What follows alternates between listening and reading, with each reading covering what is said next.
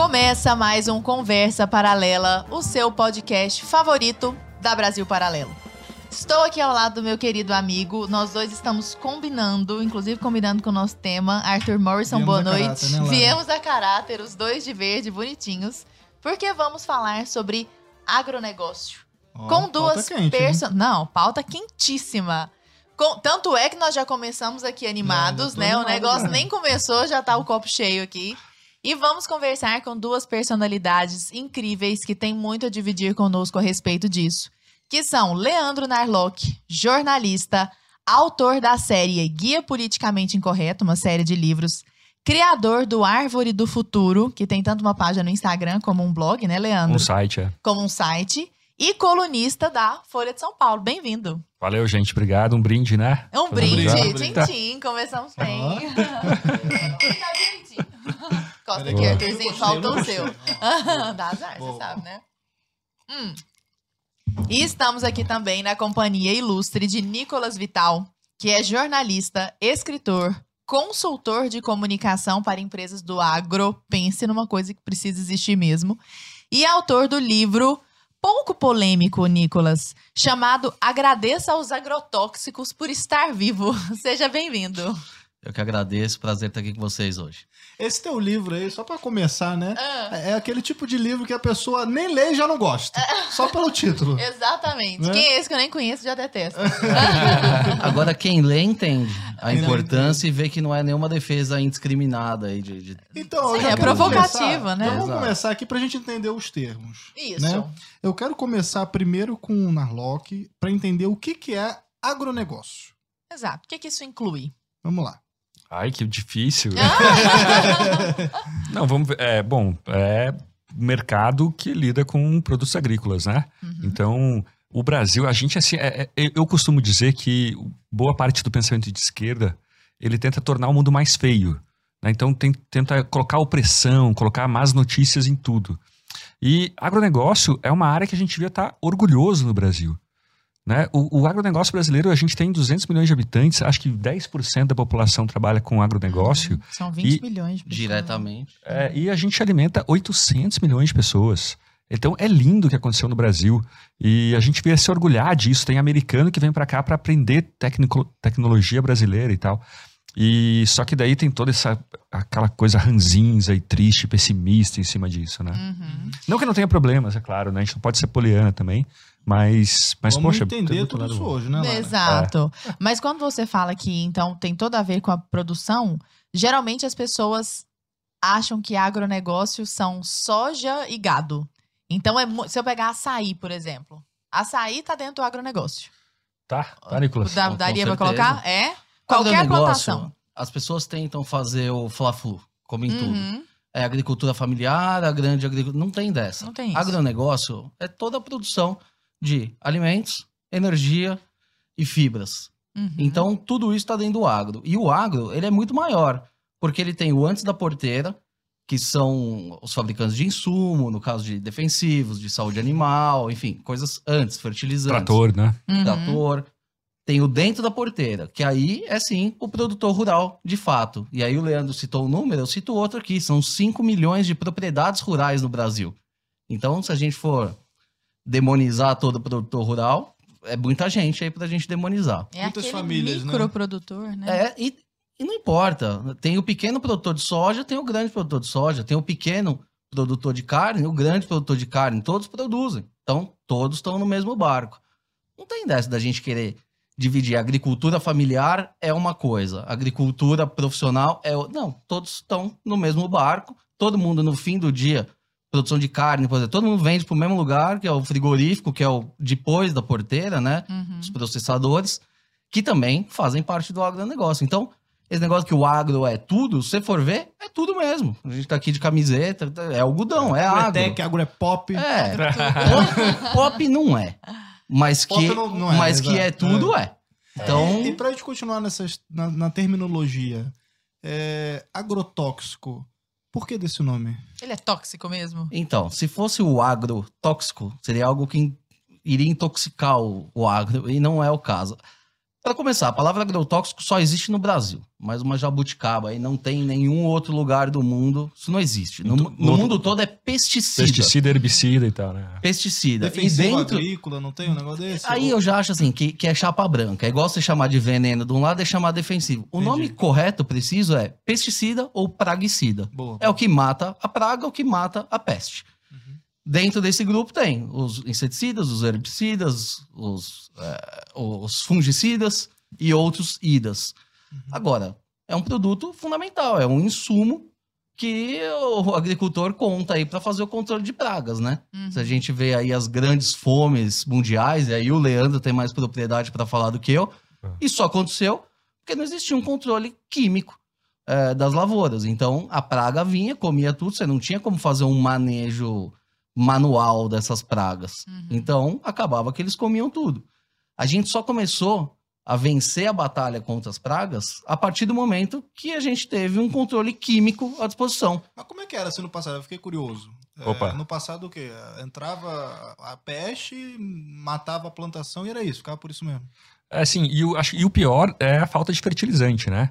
A, a história do fertilizante ela é muito curiosa, né? Porque no, no fim do século XIX teve um cara que ele até teorizou, ele falava assim, olha, a gente precisa, a gente precisa é, criar o nitrogênio artificial, con- conseguir sintetizar o nitrogênio.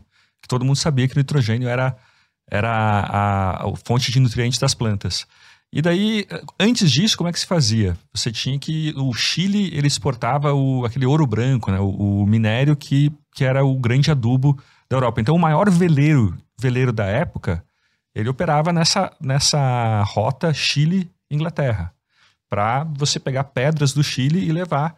O Atacama era uma região muito rica porque exportava. Qual era o nome mesmo desse ouro branco que chamavam? É um, um calcário, nitrato de potássio. Nitrato de É, é um calcário. né? É.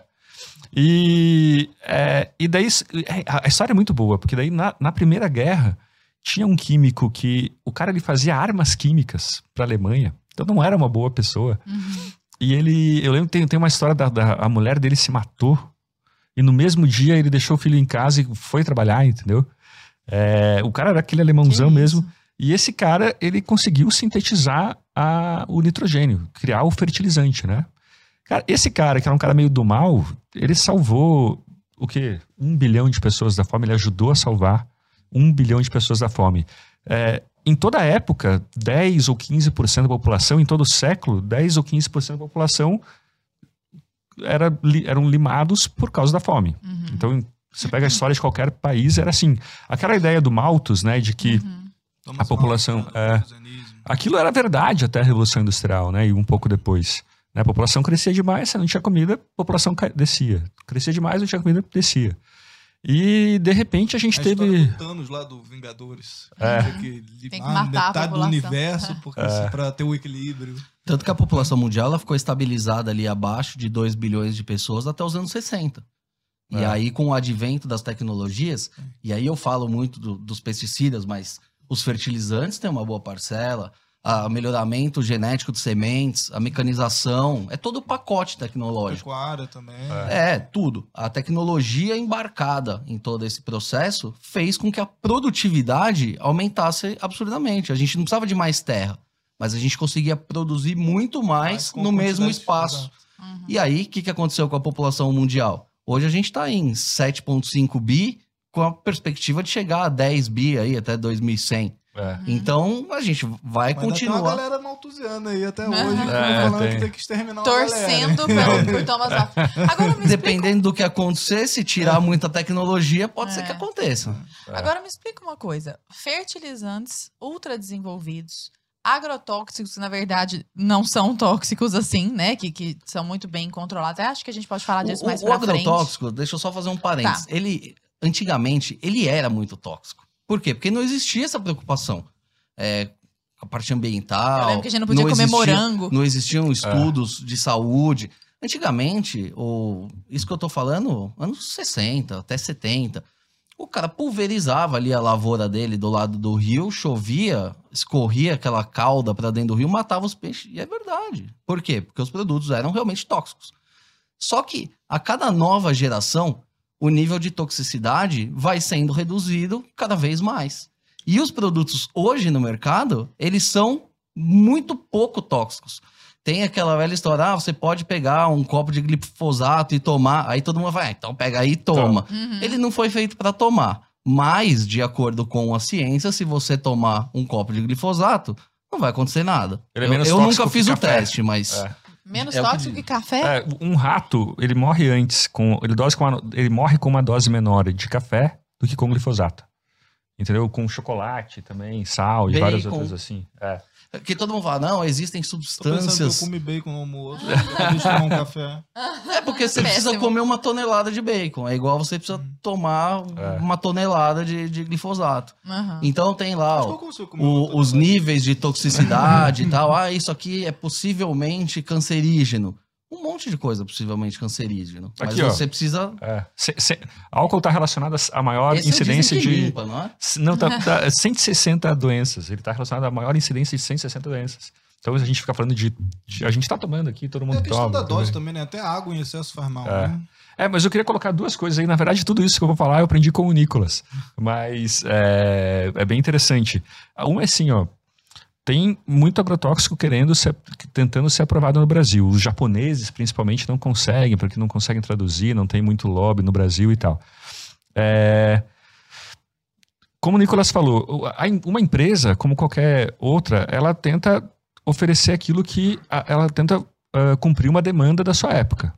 Então, nos anos 60, a demanda era agrotóxico eficiente e barato. Hum. Ah, vai matar os peixes, vai matar o dane Que era o DDT, né? É, Uhum.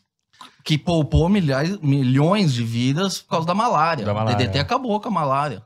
Por isso que fala dedetização. Uhum. É o DDT. Que E- já é proibido há muito tempo. E daí, ou e já hoje, qual que é a demanda do consumidor, de todo mundo? É coisa que funcione, claro, mas que tenha uma toxi- toxicidade menor. Deixa E mais daí- resíduo. É, então a tendência é que novas substâncias que estão tentando ser aprovadas no Brasil, tentando chegar no Brasil, que elas sejam melhores que as atuais. Na real, tem até uma regra né, da Anvisa que nada mais prejudicial pode ser aprovado se já tem uma coisa menos prejudicial é, no mercado. Uhum. E, e daí eu não entendo por que a Camila Pitanga, Camila Pitanga, por que tantos é, celebridades, essa moçada que, que grava vídeo e tal, é contra a aprovação de novos agrotóxicos, de novos pesticidas. Uhum. Tipo, você tá. A gente tá. uh, Ao se opor, a gente acaba obrigando as pessoas, os produtores, a usar coisas piores. Gente, Então- não é uma incoerência a Camila Pitanga ser meio contra o agro, não? Péssimo. Ela estaria mais bem protegida, né? Eu tava, eu tava pensando. né? Mas, mas não faz nenhum sentido, porque esse povo é, reclama que o Brasil utiliza produtos banidos no exterior e tal, o que também não é verdade. Porque a gente pode chegar lá, porque não é verdade, não é porque baniu no lugar e usa aqui, é porque não existe demanda. Esse- isso que eu ia falar, eu ia puxar já essa pergunta, que eu vejo uma narrativa, principalmente do- dos progressistas, né, contra o agro, contra né, os, os pesticidas e tal, falando, ah, porque olha aqui, tem X é, agrotóxicos aqui. Em uso no Brasil que uso não no Brasil pode que na são Europa. proibidos, sei lá, em qualquer outro lugar Eu vou te dar um mundo. exemplo prático. É, o que, que acontece? Existem produtos que são necessários no Brasil, que faz uma agricultura tropical, que eles não são necessários na Europa. Por exemplo, produtos para cana-de-açúcar. A gente precisa ter um monte de produto para cana-de-açúcar aqui no Brasil e que não são aprovados na Europa, óbvio. Que não precisa. Aonde que eles plantam cana-de-açúcar na Europa? Eles não plantam cana-de-açúcar, então não precisa ter. Então, Não é autorizado. essa, né? essa teoria, é, e não é que é proibido, né? É porque eles não solicitaram registro lá. Então, assim, tem um monte de produto para cana aqui no Brasil que não é aprovado. Aí na Europa. no bolo. Agora, vamos fazer a, a conta ao contrário. Tem um monte de produto para oliva aprovado na, na, na Espanha, na, em Portugal, que não é aprovado no Brasil. Então a gente pode falar, né? a Europa usa tantos agrotóxicos proib- é, não aprovados no Brasil. Então é toda a questão da narrativa, como que Uhum. você conta essa história. E aí, só fazendo o gancho lá pro, pro tal do pacote do veneno, né? Que eles Ah, eu quero falar sobre isso também. ficam falando. É, qual que é o slogan? Querem botar veneno na sua mesa. Quando, na verdade, é exatamente o contrário. Então as pessoas falam ah, que o Brasil usa produtos antigos, que o Brasil usa produtos não aprovados lá fora. Na verdade, eles usam banidos. Ok, então se isso de fato acontece, nada melhor do que uma lei que facilite a aprovação de novos produtos mais modernos, mais seletivos, menos tóxicos. E ninguém vai colocar mais veneno na sua mesa, eles vão sim te dar uma oferta maior. Uma maior de- de diversidade. produto, maior Não, diversidade. não significa maior quantidade, né? É, exatamente. E, e, na verdade significa menor quantidade, porque É. os novos você precisa menos. Uhum. Então você vai dar uma maior oferta. É a liberdade para o produtor. Ou ele é o cara altamente tecno- tecnificado, ele vai querer aquele produto de ponta e tal, ele tem essa opção. Agora, o produtor menor ali, que tem uma dificuldade financeira, ele vai optar por um produto mais antigo. Tá ali à disposição para ele também. Então não vai botar mais veneno na sua mesa. Porque o produtor, a última coisa que ele é, é burro. É porque, assim, defensivo é custo. Aham. Custa caro. Total. O sonho dourado de É qualquer produtor é não. Imagina que mundo ideal. Eu tenho uma, uma lavoura aqui, eu não uso defensivo nenhum, então eu economizo até 30% do custo de produção, e depois na hora de vender, ainda vendo mais caro porque é orgânico. Não é maravilha? Tá rolando, tá eu rolando. queria né? tocar no Peraí, deixa só o Leandro dele. Não, eu tô cheio de coisa pra falar. Cheio de Vai, coisa pra falar. Vamos lá. Vambora. Tá muito na moda, a moçada fica falando de, ah, isso é uma postura anticientífica, né? Ah, isso é anticiência e tal. É, mas e por que, que essas pessoas recusam a ciência na hora de falar, por exemplo, que agrotóxico e pesticida é colocar veneno no prato? A chefe Paola, Paola Carosella, por exemplo. Cara, para você é, aprovar um produto, uma atrazina, por exemplo, que é o, o agro- agrotóxico mais usado no milho, o que acontece? Um toxi- toxicologista ele tem que ficar anos ou meses injetando ah, a substância em ratos. Daí ele coloca um miligrama, não acontece nada. Coloca 5, coloca 10, não acontece nada. Co- Coloca 500 miligramas. Opa, a partir dali se desenvolveu um câncer, digamos. Essa, a, a maior dose que não oferece eh, riscos, ela é dividida por 100. Então você pega 1% dessa maior dose Nossa. e a ali você tem a toxicidade para humanos. O, o, o Limite, limite máximo de resíduos, né? É. E Em português. é um desses, não sei se é aquele a ingestão diária recomendada, tudo isso, né? E Não, isso é muito bom falar, porque a galera de casa não tem. essa- Eu, principalmente, É. não tinha essa noção. então, e É, daí a, a ingestão diária é aceitável. Na verdade, Isso. você tem o LMR, né, que é o Isso. máximo de resíduos, e o IDA, que é a ingestão dia- máxima diária que você pode consumir para o resto da sua vida. É. Isso que o Leandro falou é exatamente isso, é por 100, porque você divide primeiro por 10, que é a, a margem de segurança, e depois você divide novamente por 10, que é porque você tem variações entre indivíduos. Então, mas 100 Ou vezes seja, a margem menor. de segurança é imensa. um- é, assim. exatamente. E daí assim, ó, o cara fica um cientista, ele fica anos estudando isso, estudando qual é ah, o limite seguro para a gente consumir. E daí chega uma chefe que quer tem ideias de luxo, né, essas, essas crenças de luxo e fala não, isso é veneno no prato. Isso para mim é tão anticientífico quanto dizer, é, ai, tomar vacina é implantar chips no cérebro. Hum. Sabe? É, você pega todo um estudo, toda uma ciência, joga lá fora e fica com a sua crença. Sabe? E por que, que se aceita uma. se denuncia um anticienti- anticientificismo e não outro? Né? Não faz muito sentido. É, eu tenho é uma agenda, conta né? aqui que eu É. vou. Existe uma, uma conta grosseira, eu não vou achar aqui, então não vou dar os números precisos. É aquela história do pimentão, né? Todo pimentão. É, do morango também eu Está, o está contaminado. Existe um problema e tal. Aí, muito bem, quando eu tava fazendo o livro, eu falei, beleza, mas quanto será que o cara tem que comer de pimentão para ter algum tipo de, de intoxicação?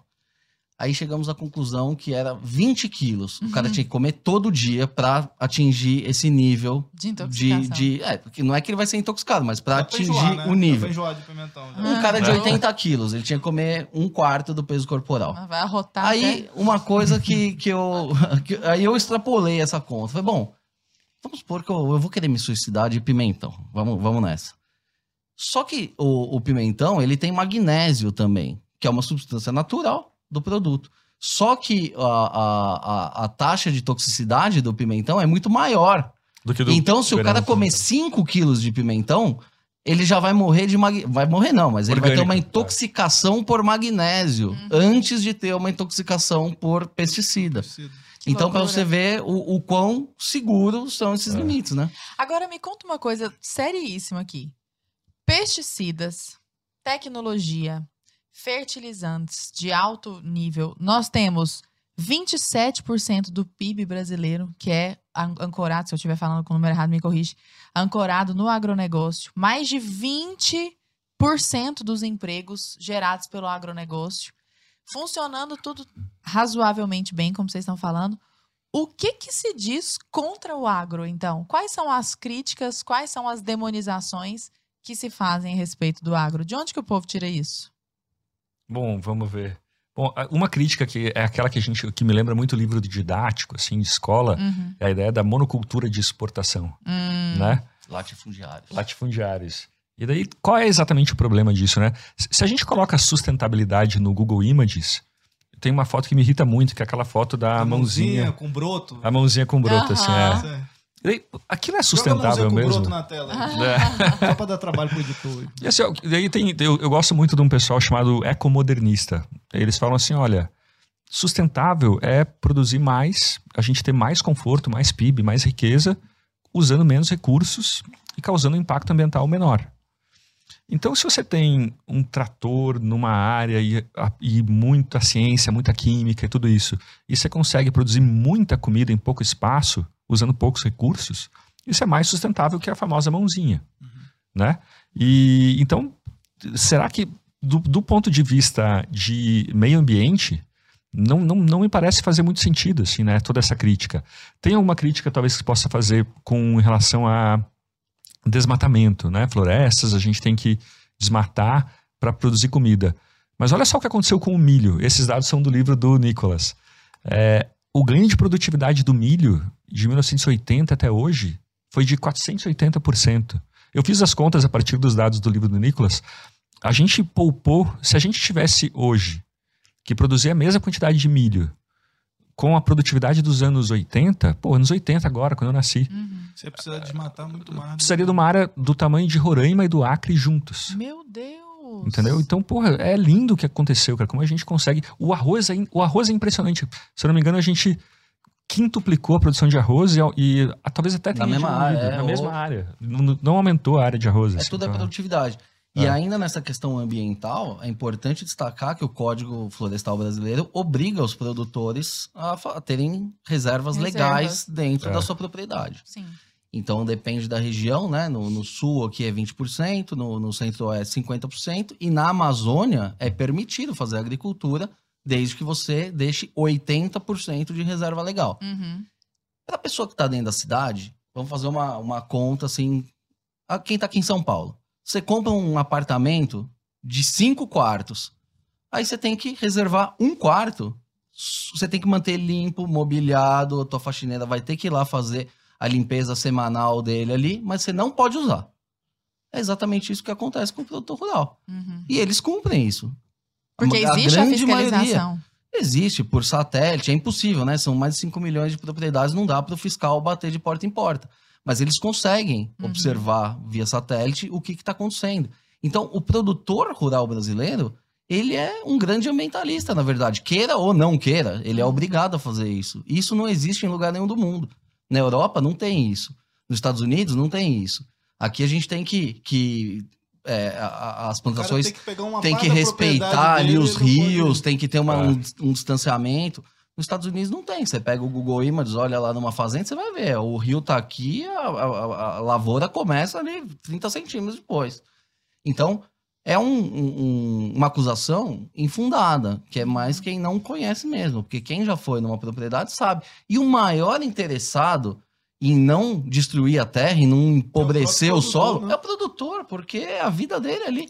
É. Se ele A gente- acaba com tudo hoje, na safra seguinte ele não vai ter o que plantar. A gente gravou, inclusive, né? é, inclusive, vocês dois participaram. Queria convidar também o pessoal que está assistindo de casa, se é que ainda não assistiu, Cortina de Fumaça, né? Que foi um Uhum. documentário que a gente lançou falando da, do agro brasileiro, falando de toda essa. desmistificando toda essa, questão da Amazônia também, né? Isso. O pessoal fala do desmatamento. Eu me lembro, inclusive, de uma entrevista do Augusto Nunes, que ele falou que sobrevoou, né? Com, não sei se com teco-teco, pegou um avião lá e sobrevoou a Amazônia. Ele falou, cara, você fica horas ali, sabe, vendo o, o quilômetros e mais quilômetros de floresta, porque a galera que tá aqui, do conforto do ar-condicionado, que nunca pisou ou chegou perto da Amazônia, não sabe que Acha que tá tudo são- queimado. Acha que, sei É, lá, é, só total. tem um tamanho de um campo de futebol do Maracanã lá, preservado Aham. e tal. E aí quando você vai ver isso, sei lá, você pega a França da vida, que o Macron lá falou do Brasil. Ah, Postou a não foto de preserva, quê. 1993. Você É. pega lá, tipo, a nossa floresta dá de 10 mil a zero no Lá na tamanho de Amazônia, preservação deles lá. Tem muita coisa errada acontecendo lá, porque é uma, um território sem, sem lei, sem Estado. É impossível você monitorar tudo aquilo. Tem desmatamento? Tem. Tem grilagem de terra? Tem.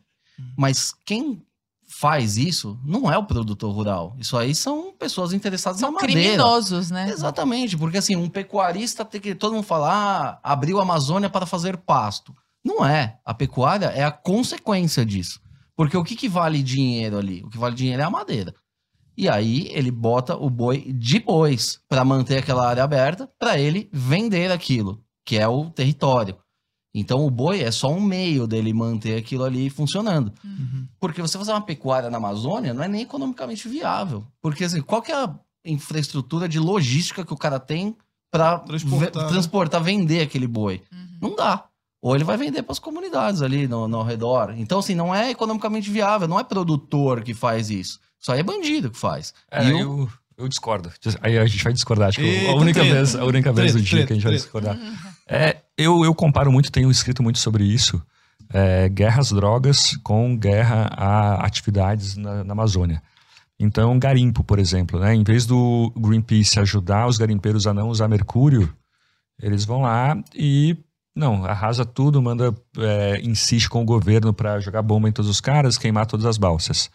É, a Amazônia está virando o, o, o polo do, crime organizado no Brasil. A gente a gente está acostumado a falar de Amazônia de crime organizado com São Paulo, PCC ou então Rio de Janeiro, mas ah, tem tanta proibição na Amazônia, você não pode ter. O cara vive, às vezes, embaixo da maior mina de diamantes do mundo. E a Marina Silva quer que ele cate açaí. Desculpa, o cara talvez. Açaí pode ser sim uma boa, uma boa atividade, mas nem todo mundo quer fazer isso. O cara quer explorar diamante. Se você pensar assim por a quantidade de riqueza que você tira por eh, quilômetro quadrado explorado, vale muito a pena a mineração. A mineração talvez seja uma solução para o desmatamento da Amazônia. E isso aqui é proibido. Puta, não, ninguém deixa. Qualquer foto que aparece no Sudeste vai lá um juiz e cancela o negócio. Só Assim vale você a dá pena força. porque a área é pequena É, não, da mineração. é isso, porque você pode ter muito emprego, como a Vale no sul do Pará, né? Você tem muito emprego, muita riqueza, engenheiro ganhando 30 mil reais por mês, tudo isso, com uma área, uma área, a, a- área de preservação da Vale, por exemplo, ao redor das jazidas é enorme, assim. Então, e daí acaba que você dá vantagem para agentes violentos quando tudo é proibido, né? E os ambientalistas não gostam dessa conversa. Para o agronegócio do sul, do sudeste, do centro-oeste, é bom que essas pessoas se danem, que a Amazônia fique, fique toda reflorestada para ter uma boa imagem internacional. E eu não vejo solução, assim, eu acho que vai ficar cada vez pior. Eu, eu, eu, eu entrei, eu, esses dias eu escrevi sobre índios a favor da mineração. Uhum.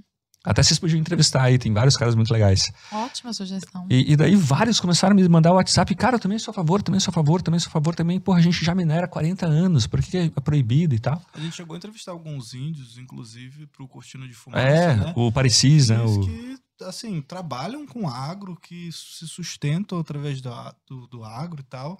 É. E que até as entidades acabam proibindo, não deixa, porque o cara tem que ficar meio intocado lá na, na aldeia É. dele. Ele não pode, sei lá, ter uma panela É. de gente pra cozinhar, entendeu? Ele tem que usar uma panela de barro que quebra, que a comida estraga, o negócio. Sabe? É, Não, e, e daí o que acontece hoje, assim? Chega lá um garimpeiro, é, chama o líder da, de uma tribo, fala, ô velho, eu vou te dar aí uma grana, tá? Você deixa eu minerar aqui. Toda mineração, todo garimpo no Brasil acontece com a aprovação dos indígenas. Não tem essa de, ah, o cara não sabia. Você faz ali uma negociação, dá uma grana pro cara, só que não é transparente. Pô, se o cara achar dois quilos de ouro, o índio não vai ficar sabendo, não vai ter a parte dele. Uhum. E daí o resto da tribo fica na miséria. Né? O cara meio que fica com dinheiro para ele, o líder da tribo fica com dinheiro para ele. Acaba que as meninas se prostituem para os garimpeiros, tem mendicância, tem droga, é o pior dos mundos, assim, né? Então, é, Porque é proibido, né? é, então, se tivesse um pouco mais de pragmatismo, né, uma lei, eu não sei se é, é estado sem lei, mas excesso de lei, entendeu? Nesse caso, né? Mas você disse que a gente ia discordar? Você concorda? É Assina isso, embaixo. tem que- Na verdade, assim, você tem que dar usos pra terra. Como ali é muito É. terra de ninguém, cada um faz o que quer, sempre na ilegalidade. Uhum. E produção rural mesmo, tirando ali o nortão do Mato Grosso, áreas do Pará, Acre tem um pouco, porque assim, são mais na- nas, vamos chamar de periferia da Amazônia, Uhum. que você consegue fazer alguma coisa. Lá no miolão, você não consegue fazer nada, porque você não consegue escoar a tua Uhum. produção. Então ali rola crime organizado mesmo. É. Isso que você falou de do próprio produtor, né, daquela terra, do próprio dono daquela terra, ele é o maior interessado em preservar isso. Tem uma história que é do foi do dono da Johnson, né, que eles produziam ceras, né, de cosméticos e tal, e a cera vinha da árvore lá da carnaúba, né, da- que fica numa região da, da Amazônia e tal, né? E aí o, o produtor ele já morreu, então ele veio aqui num, décadas atrás e tal, é família, eles construíram um negócio e tal. E eles compraram uma parte assim da, da floresta, um pedaço ali, porque dali é onde extrai a matéria-prima do negócio do cara ali. E ele é o maior interessado em manter aquela floresta ali, porque se ele não se ele tivesse desmatado aquilo tudo, ele teria perdido é, a- o produto dele ali, né? É. Ô, Nicolas, eu queria que você desse para nós, te, te pedir gentilmente, para que você nos desse uma aula de história no seguinte sentido. O Brasil hoje é chamado de o celeiro do mundo. Ainda é? É mesmo? É chamado de celeiro do mundo? É, e vai ser cada vez mais. É, e vai ser cada vez mais. Mas não era até poucas décadas, né? O que, que aconteceu ali da década de 70, eu imagino, para hoje, que o Brasil tenha se tornado esse Deu boom. celeiro do mundo? Que boom foi esse que inclui, inclusive, Alisson Paulinelli? Comenta conosco. É um combo de educação, ciência e tecnologia. É isso. O que, que aconteceu? Lá nos anos 70, o Brasil era importador de alimentos básicos. Importava arroz, importava feijão, importava carne, ficava à mercê do dólar, aí tinha racionamento. Aí teve um momento em que, o, na época, é, eram os militares né, no governo, eles falaram, bom, isso não vai mais acontecer. A gente tem que ser é, Autossuficiente. autossuficiente em comida, né? Então, o que, que eles fizeram? O maior programa de educação que se tem notícia no Brasil. Eles fundaram a Embrapa e eles mandaram 3 mil pesquisadores para os quatro cantos do planeta para estudar as melhores práticas, fazer é, doutorado, pós-doutorado, com a obrigação de voltar para o Brasil e aplicar todo esse conhecimento no Brasil. Isso o quê? 60? Anos, década de 60? Começo dos anos 70, Ah. A 72, Embrapa que fica ali 73. Seropé de Uhum. frente à Rural, é esse? Essa a Brapa ali? eu sei Existem, que tem um- ah, existem sim. muitas Embrapas, né? A, Eu cheguei é, a estudar na, na Rural, eu lembro que tem uma Embrapa gigantesca ali na Provavelmente do... agroindústria de alimentos Ah, não, não é, no vou Rio. lembrar, assim, é. A Embrapa está espalhada pelo Brasil inteiro, é, segmentado, Sim, né? sim. Em algum- alguns pontos específicos. Mas aí eles mandaram esses pesquisadores, os pesquisadores voltaram. Então o que, que aconteceu? Caso do Cerrado, por exemplo. O Cerrado era um deserto, ninguém queria aquilo lá. Mas aí um desses pesquisadores estudou melhoramento de solo.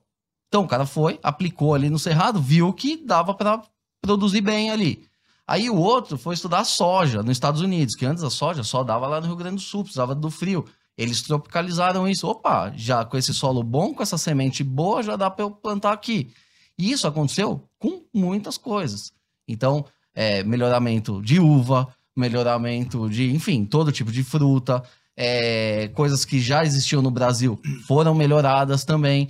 E isso começou a aumentar a produtividade, que é a palavra-chave. Produtividade, é produzir mais no mesmo espaço. Então o Brasil começou a produzir mais, mais, mais, mais, porque assim, o Brasil, ele é abençoado, porque a gente tem terra, a gente tem sol, a gente tem É. chuva, a gente não tem neve.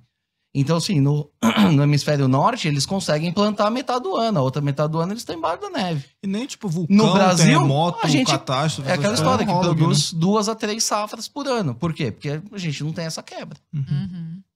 Nossa, então realmente o negócio. E hoje o Brasil, inclusive, é visto como uma potência tecnológica dentro do, do agronegócio. Tecnologia tropical, né? Porque no mundo todo a, a- a agricultura é feita no hemisfério norte, no frio. Uhum. E não é a mesma tecnologia que a gente usa aqui no Brasil. Aqui a gente teve, precisou da Embrapa, precisou de outros institutos de pesquisa para tropicalizar todas essas tecnologias. Hum. Então hoje o Brasil domina tudo isso. E qual que é a próxima fronteira? É o Brasil exportar essas tecnologias para a África, porque a África é muito parecida com o Brasil. Entendi. A gente aprende no colégio, eu tô, você falou um negócio me, me relembrou assim uma matéria do colégio que a gente aprende, né? Acho que todo mundo já ouviu esse discurso de tipo, ah, o Brasil é um país subdesenvolvido porque a gente não foca, sei lá, na tecnologia, a gente foca no, no agro, Nas na pecuária, exportar gente- matérias-primas. é. isso, e aí, tipo, você pega um Japão e, pô, o produto lá deles é tecnologia, aquela coisa, as indústrias e tal. Isso é injusto de falar do, do Brasil? Olha só, vamos pegar os melhores países do mundo. Canadá, exportador de matérias-primas, de minério. Austrália, exportador de minério. É, pouquíssimas indústrias, né? Talvez até tenham tido no passado, mas não agora, assim. Tem esse mito de que um país, para ele enriquecer, ele precisa se industrializar. Mas não, na real, ele precisa aumentar a produtividade em todos os setores. Seja na indústria, a, a produtividade na indústria de carros, por exemplo, do Brasil é muito baixa, né? Então, porque o mercado é muito fechado e tal. E, mas se a gente aumentar a produtividade em, em- no campo, em todas as áreas, isso é ótimo, né? E um não deixa de acontecer porque o outro tá crescendo, né? É, pois é. E, e qual que é. Tem uma mágica muito legal, assim, da produtividade, né? Por exemplo, imagina uma professora de piano. Essa professora cobra 100 reais a hora. Daí ela, que- ela gostaria de aumentar para. Ela queria ganhar mais. Ela pode ganhar. Ela queria ganhar 140. Então, ela, se isso acontecer, ela vai ficar 40% mais rica. Mas o pai que paga a aula de piano para o filho vai ficar 40% mais pobre. Uhum. Então é um, é, uma- é um banco imobiliário. Né? Um, se um ganha, o outro perde. Um soma zero ali. É uma soma zero. Então, como que a gente faz para os dois ganharem? Bom, digamos que ela consegue dar aula para quatro alunos ao mesmo tempo. Esses podem ganhar, podem pagar 80 reais. No final vai dar 320. Sim. Então ela vai ganhar mais e eu vou pagar menos. A Pô, tecnologia mágica, ela abre um curso mágica. online, por exemplo. É, ela pode dar aula para alguém em outro país, inclusive. É isso. Então é a, a produtividade daí é engraçado assim porque a esquerda, se ela se preocupa com os pobres mesmo, ela devia estar na rua com cartazes exigimos mais produtividade. Uhum. Só que você começa a falar desse assunto, as pessoas começam a bocejar, entendeu? Fala, Uhum. puta que assunto chato, É. velho. É, produtividade. Tá. E essa questão também que o agro é, concentra a renda é um grande mito, né? Porque a- quanto mais tecnologia você adiciona no agronegócio, mais você qualifica o emprego no campo. Você vê aí a questão dos cortadores de cana. Proibiu-se a, cor- a- a- a corta manual né, da cana. Milhares de pessoas vinham do Nordeste todo ano para cortar cana e tal. Tudo bem, você vai ter menos empregos, mas os empregos que existem agora são para operadores de máquinas agrícolas. Uhum. Máquinas que custam um milhão de reais cada uma. Então, em vez de você ter um cara que vai ganhar hipoteticamente 10 reais por dia, você vai ter um trabalhador Qualificado. CLT ganhando 5 mil. Uhum. E não é um. Você vai ter vários, porque essas máquinas elas cobrem um espaço limitado. Você precisa ter muita máquina. Mu- E essas máquinas geram uma produtividade gigantesca. Então, assim, as coisas vão mudando, mas você vai qualificando a coisa. E você vê hoje que os municípios brasileiros que mais crescem em termos de IDH e tal são os grandes polos agrícolas. Você pega lá no oeste da Bahia, no Mato Grosso. Então, o Mato Grosso foi uma revolução, né, cara? Ah. O- A riqueza que de repente surgiu do meio. Você vai assim. nas cidades, assim, Lucas do Rio Verde, Sorriso, parece que você tá no primeiro mundo. Cidade Uhum. toda organizada, toda planejada, é uma renda per capita altíssima, muito acima da média brasileira, todo mundo vivendo bem, você não vê gente na rua pedinte, porque tem oportunidade para todo mundo. Uhum. Então, Mas sobre, é, so- sobre essa história do trator e tal, muito- a gente também aprendeu isso nos livros didáticos, né? De que a mecanização do campo fez as pessoas se mudarem. Perder emprego. tá? É, de fato isso aconteceu. Tem um, um problema aí de é, destruição criativa e tal, né? É difícil se adaptar e tal. Mas daí o Milton Friedman ele falou assim: ah, porra, assim, se trator causa miséria, Então, em vez de enxada, vamos dar para as pessoas colheres. Essa é muito Assim, boa, né? assim vai gerar muitos empregos, entendeu? Se as pessoas tiverem que cava- cavar, e arar o campo com colheres, vai ter muitos empregos. Mas, mas aí você tem que pagar muito pouco para cada uma, né? Porque o- a produtividade é muito baixa, né? É. É igual quando falam que, sei lá, a tecnologia, a internet veio pra acabar com os empregos que antes existiam É. e tal. É, mas ah, hoje você tem Acaba operador de drone, Cria outro. Cria um que, monte de que vai operar É. um software que, vai, que não existiam, né? Agora vem cá, é, com todo esse desenvolvimento do Brasil que se iniciou ali, como, como o Nicolas bem comentou, existem líderes mundiais que estão incomodados com isso? É, pois é. O, é, assim, Momento preciso- treta. Momento treta. Eu preciso dizer que o, o Bolsonaro, no, no primeiro ano de governo, que tava ali, aquela lua de mel com o eleitor e tal, ele botou o alvo no peito, né? Então, ele chegou a dizer que ambientalismo era coisa de vegano, entendeu? Eles davam uma ridicularizada aí nisso, né? Uhum. E daí acabou que isso prejudicou muito. O Brasil tinha um soft power, assim, né? Uma ideia de que, porra, o Brasil é um país legal. Você falava Brasil fora do. Em outros países tinha um sorriso e tal. E, e daí é- tem muita injustiça, assim, né? Com, com o que se faz, com, mesmo com esse governo, em relação ao meio ambiente, mas hum, parece que ele ajudou um pouco, né? Então, Uhum. não sei se você Mas é uma ameaça, o, o Nicolas? O fato de o Brasil ser um produtor tão grande, por exemplo, de soja, ameaça um cara como o Macron, por exemplo, que falou que a Amazônia estava inteira pegando fogo É, ali. aí, de repente, soja. ninguém nunca mais falou disso, todo mundo caladinho. Leonardo DiCaprio postou uma foto lá de. Que nem era da 1998, Amazônia. Nem era Hum. da Amazônia. O Macron também. Que raio de Cristiano treta Ronaldo é essa? postando foto do, sei lá, do sul. Uma É uma plantação no questão de protecionismo. no sul né? O Brasil está crescendo, o Brasil tem condições muito favoráveis. O Brasil é muito competitivo nessa questão do agronegócio. Uhum. E eles estão perdendo mercado. Então mesmo, Então, de é, fato. claro que estão, Uhum. com certeza estão. Então, existem aí barreiras sanitárias é, impostas por países que, na verdade, são barreiras comerciais. Eles não Uhum. querem produto brasileiro lá. Uhum. Então, assim, os Estados Mas Unidos eles falam que a gente impõem tá barreiras, a a Amazônia pra ficar mais. É, vira e mexe, você vê, ah, uma carga de soja brasileira foi identificada com resíduo de agrotóxico, então fecha o, o mercado É. e tal. Por que, que eles fazem isso? Para criar um problema Sim. e baixar o preço. Sim. Uhum. Essa é a pegada. E o Macron fala isso. A agricultura francesa é subsidiada. Bota um, tira o subsídio, bota o produtor francês para trabalhar sem nenhum tipo de mercado ali, ajuda no sim. livre mercado, competir com o brasileiro. Não tem o competição. cara quebra. Uhum. Então, por isso que na, na Europa, nos Estados Unidos, eles agregam muito mais valor à produção. Então, um produtor de leite na França, dificilmente ele vai vender o leite in natura para um laticínio. Ele vai produzir o queijo dele ali. Sim. Então, o cara que produz uva, dificilmente ele vai vender a uva dele na feira. Ele vai fazer um vinho, ele vai, ele vai agregar valor a essa mercadoria dele, porque não é competitiva. Se você entrar na commodity, no preço internacional balizado, Uhum. esse pessoal não é competitivo. Agora, se a gente é tão competitiva assim, me surgiu uma dúvida agora. Por exemplo, a gente teve recentemente, né, ainda tá rolando lá a guerra Rússia e Ucrânia, né? E quando o pessoal começou a ir contra a Rússia, né, os países e tal, a Rússia, opa, fechou o fornecimento de gás para Europa, para Europa, né, que é um grande, um dos maiores Uhum. fornecedores de gás lá. O pessoal da Europa lá, Reino Unido e tal, passaram frio, né? jogando para uma perspectiva aqui do Brasil enquanto celeiro do mundo, é, vocês acreditam que, sei lá, numa potencial guerra e tal, isso é levado em consideração também? Tipo, ah, cara, cuidado, vamos ver com o Brasil, talvez não, não vamos invadir ali ou não vamos se meter muito com o Brasil, porque pode atrapalhar o fornecimento de alimento no mundo ou nada a ver? É, não sei. eu não- entendeu um pouco O ideia. essa- Brasil é essa- um país pacífico, né? Esse, esse é um problema que a gente não tem, ainda bem. É, assim, o- o- um, um grande lance, vários filósofos iluministas diziam que o comércio é uma força pacificadora.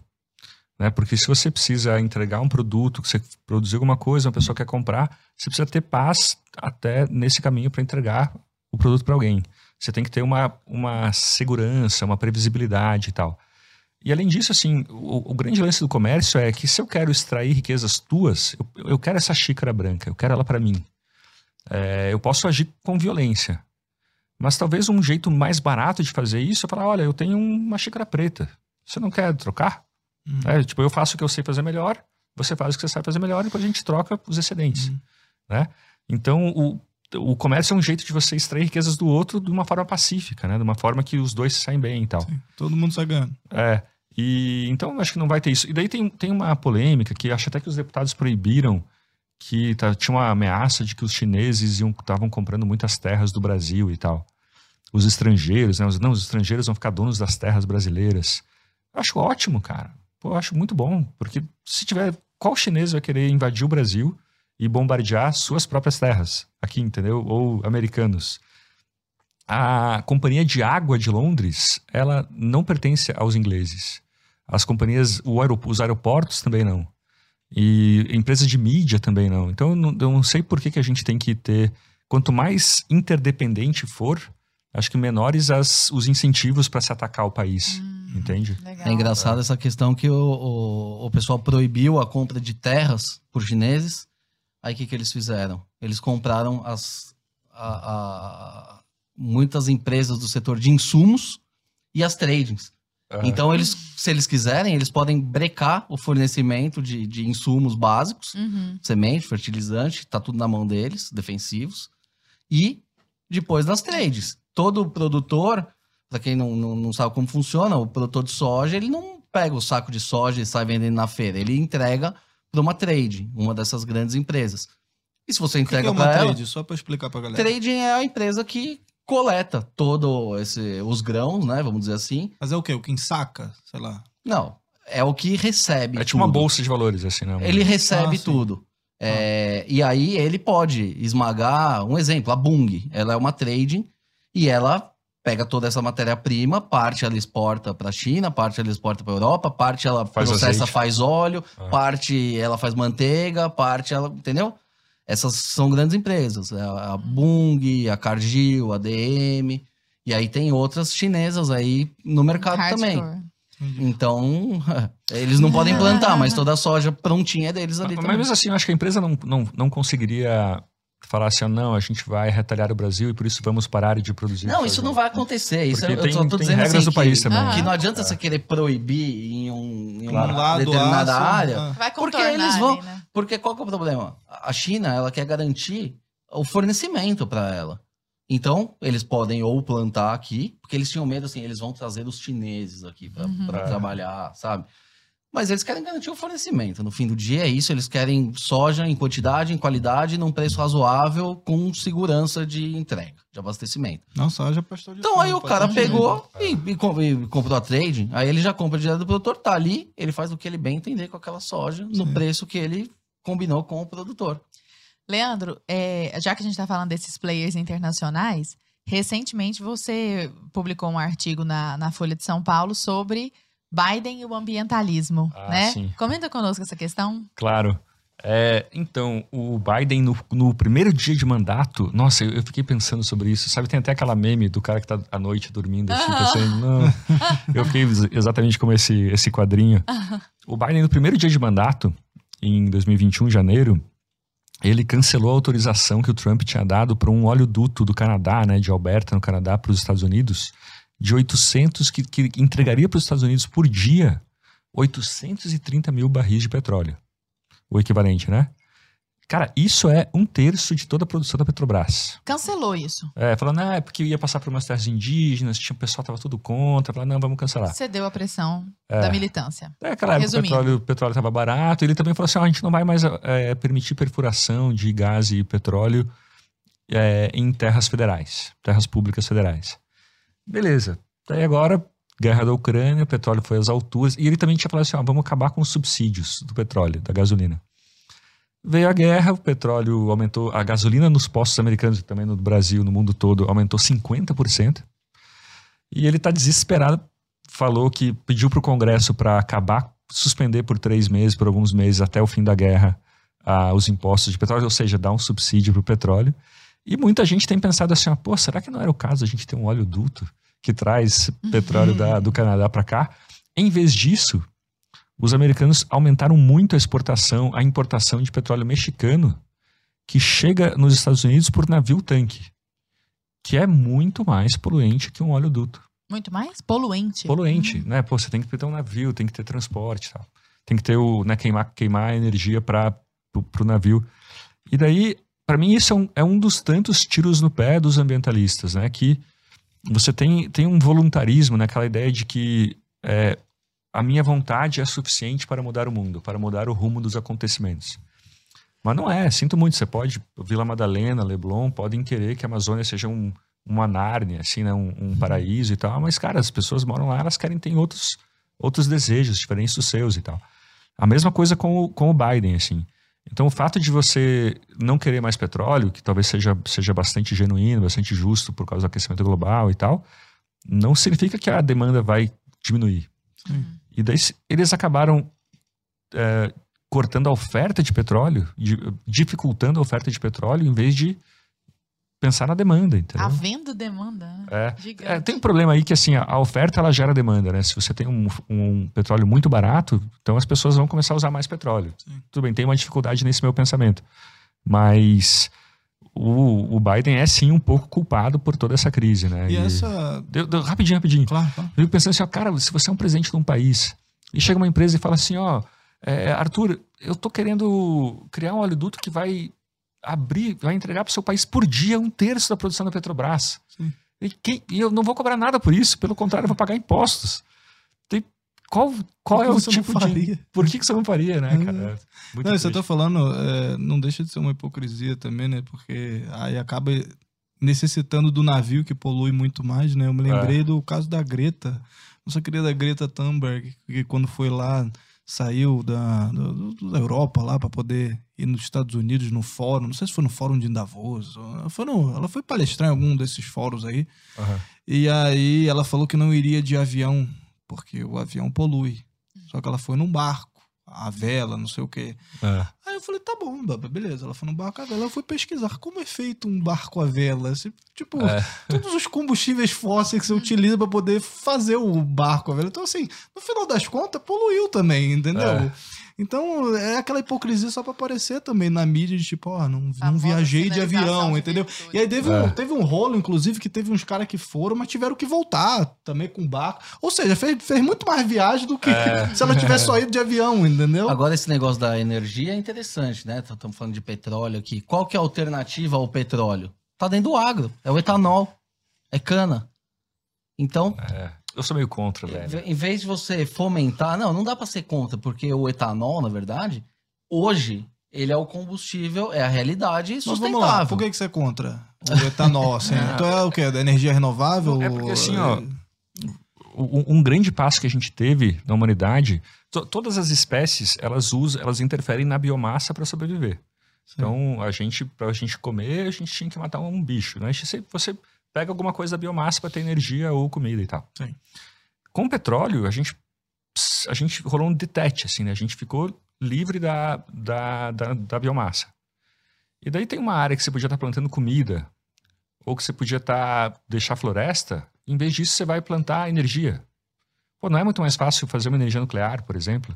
Uhum. Entendeu? Que uma usina pequena e e daí muita gente no interior de São Paulo, por exemplo, tem um ressentimento com o etanol, assim, né? Porque, com cana, porque, puta, tem, agora não tem mais queimada, né? Não tem mais queimada. Mas... Porque deixava fuligem na cidade inteira. Né? É, é igual, sei lá, campos inteiros de energia eólica, é isso que você tá falando? Não, é, não, eu digo assim, ó, que... É... Não, fazer pequenas usinas nucleares, que você sustenta é. ali uma cidade, pequenas é. usinas, não precisa fazer Fukushima. Não, mas por é. exemplo, se, sei lá, o cara, em vez, em vez de utilizar um pedaço de terra para plantar um alimento, ele botou, sei lá, Cana. energia mas eólica tá ali que só consome um espaço, mas tá gerando escassez, energia. Né, isso? de terra. A gente não vive ainda um cenário de escassez. Isso que o Darlock tá falando faz sentido a hora que acabar a terra. Mas é. a gente ainda tem um potencial monstro aí para aumentar a produtividade sem derrubar nada. Sim. A gente tem aí mais de 50 milhões de hectares de pastagem degradada, que, degradada. que já está aberto. E você pode plantar comida nisso. Então, assim, Sim. tem. Precisa de tecnologia. 50 milhões de hectares. Mas é muita terra. É muita terra que dá para a gente fazer isso. Mas hoje a gente está. Tô me apegando exclusivamente no, no é. discurso é. ambiental, de emissões e tal. O pessoal fala, ah, o carro elétrico. O carro elétrico, ele não é nada sustentável. Se você pegar lá desde a produção desses carros, o que, que você vai fazer com essas baterias? O descarte dessas baterias. Não tem uma tecnologia pronta hoje é. para reciclar tudo isso. É, não, depende, depende. Para mim, o, o, o, o, grande problema é de onde vem a energia. Por exemplo, na É do Alemanha. carvão, né? É, na Alemanha não, não- é, é ridículo você ter um carro elétrico porque a energia que abastece aquele carro elétrico ela vem de uma termoelétrica a carvão mineral, entendeu? Que é É coisa o carro movido a carvão. o carro é movido a carvão, entendeu? Hum. Assim, carro o elétrico é carro carvão. por si só É. não emite nada no escapamento, mas todo o processo pra trás emite muito. Então hoje, o etanol, ele é o combustível mais É. é, é- é ecologicamente correto meme, que a gente eu eu tem. vi de um carro elétrico, sei lá, ele ligado numa uma, uma gerador de não sei o que e tal. Eu, falo, cara, eu acho que é mais ou menos essa pegada. Não, aí, é tipo, 2050 o carro no Brasil. Vai ser um carro elétrico com, com gerador diesel É, atrás. um negócio tipo Uma assim, eu caramba. Não, E é o que está acontecendo no Brasil, né? Hoje eu vi um dado de que as termoelétricas aumentaram a produção em 70% por causa da crise hídrica ano passado e tal. E daí, enquanto todo mundo está tá eletrificando, a gente está fazendo o contrário. A gente tá- as, as usinas hidrelétricas elétricas brasileiras são cada vez mais a diesel e a, e a gás, assim, né? em vez de... Daí você tem um monopólio público de energia nuclear. Nos Estados Unidos você tem 60 empresas, usinas privadas, né? o Mr. Burns, né, dos Simpsons e tal. E a França, porra, a França, 70% da energia francesa é energia nuclear, entendeu? E a Alemanha fizeram um erro enorme, né? Eles, com, com Fukushima, eles, eles reduziram a energia nuclear, foi um grande erro, agora estão na mão da Rússia, um caos, assim. Eu acho que sempre vale a pena a gente falar dessas questões relativas a alternativas, porque fica parecendo que elas são salvadoras da pátria, né? Então, nesse É. caso, a gente tá falando Você tem das... que ter uma matriz diversificada. Exato. E o Brasil tem um potencial gigantesco para eólico, Uhum. para o solar. A gente tem o, e o, o- a cana, ela não é simplesmente também etanol. Você pega a palha dela, vira etanol de energia, segunda geração. Você pode ainda queimar, vira biomassa. Então tem um potencial energético muito grande. E mais uma vez, a tecnologia está vindo aí com novas formas de você Uhum. aproveitar mais ainda essa energia. Tudo, né? Não sobra nada. É não sobra nada, não sobra nada. E a emissão é muito baixa. Uhum. Além do que, quando você planta, tem a captura. Uhum. Então, é, é, nesse discurso ambientalmente correto, cola muito. É. O Brasil deveria. Captura de "Opa, carbono, você tá Aqui é o falando, né, etanol, de- a gente é o de país do CO2. etanol, energia do futuro. E não É. tem nada a ver. Assim, o pessoal não faz essa mobilização, por quê? Porque cana é agro.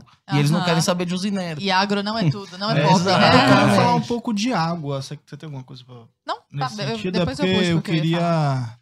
é, eu me lembro muito das, da- dessas propagandas e tal, né? Que ficam falando do desperdício da água, por exemplo, né?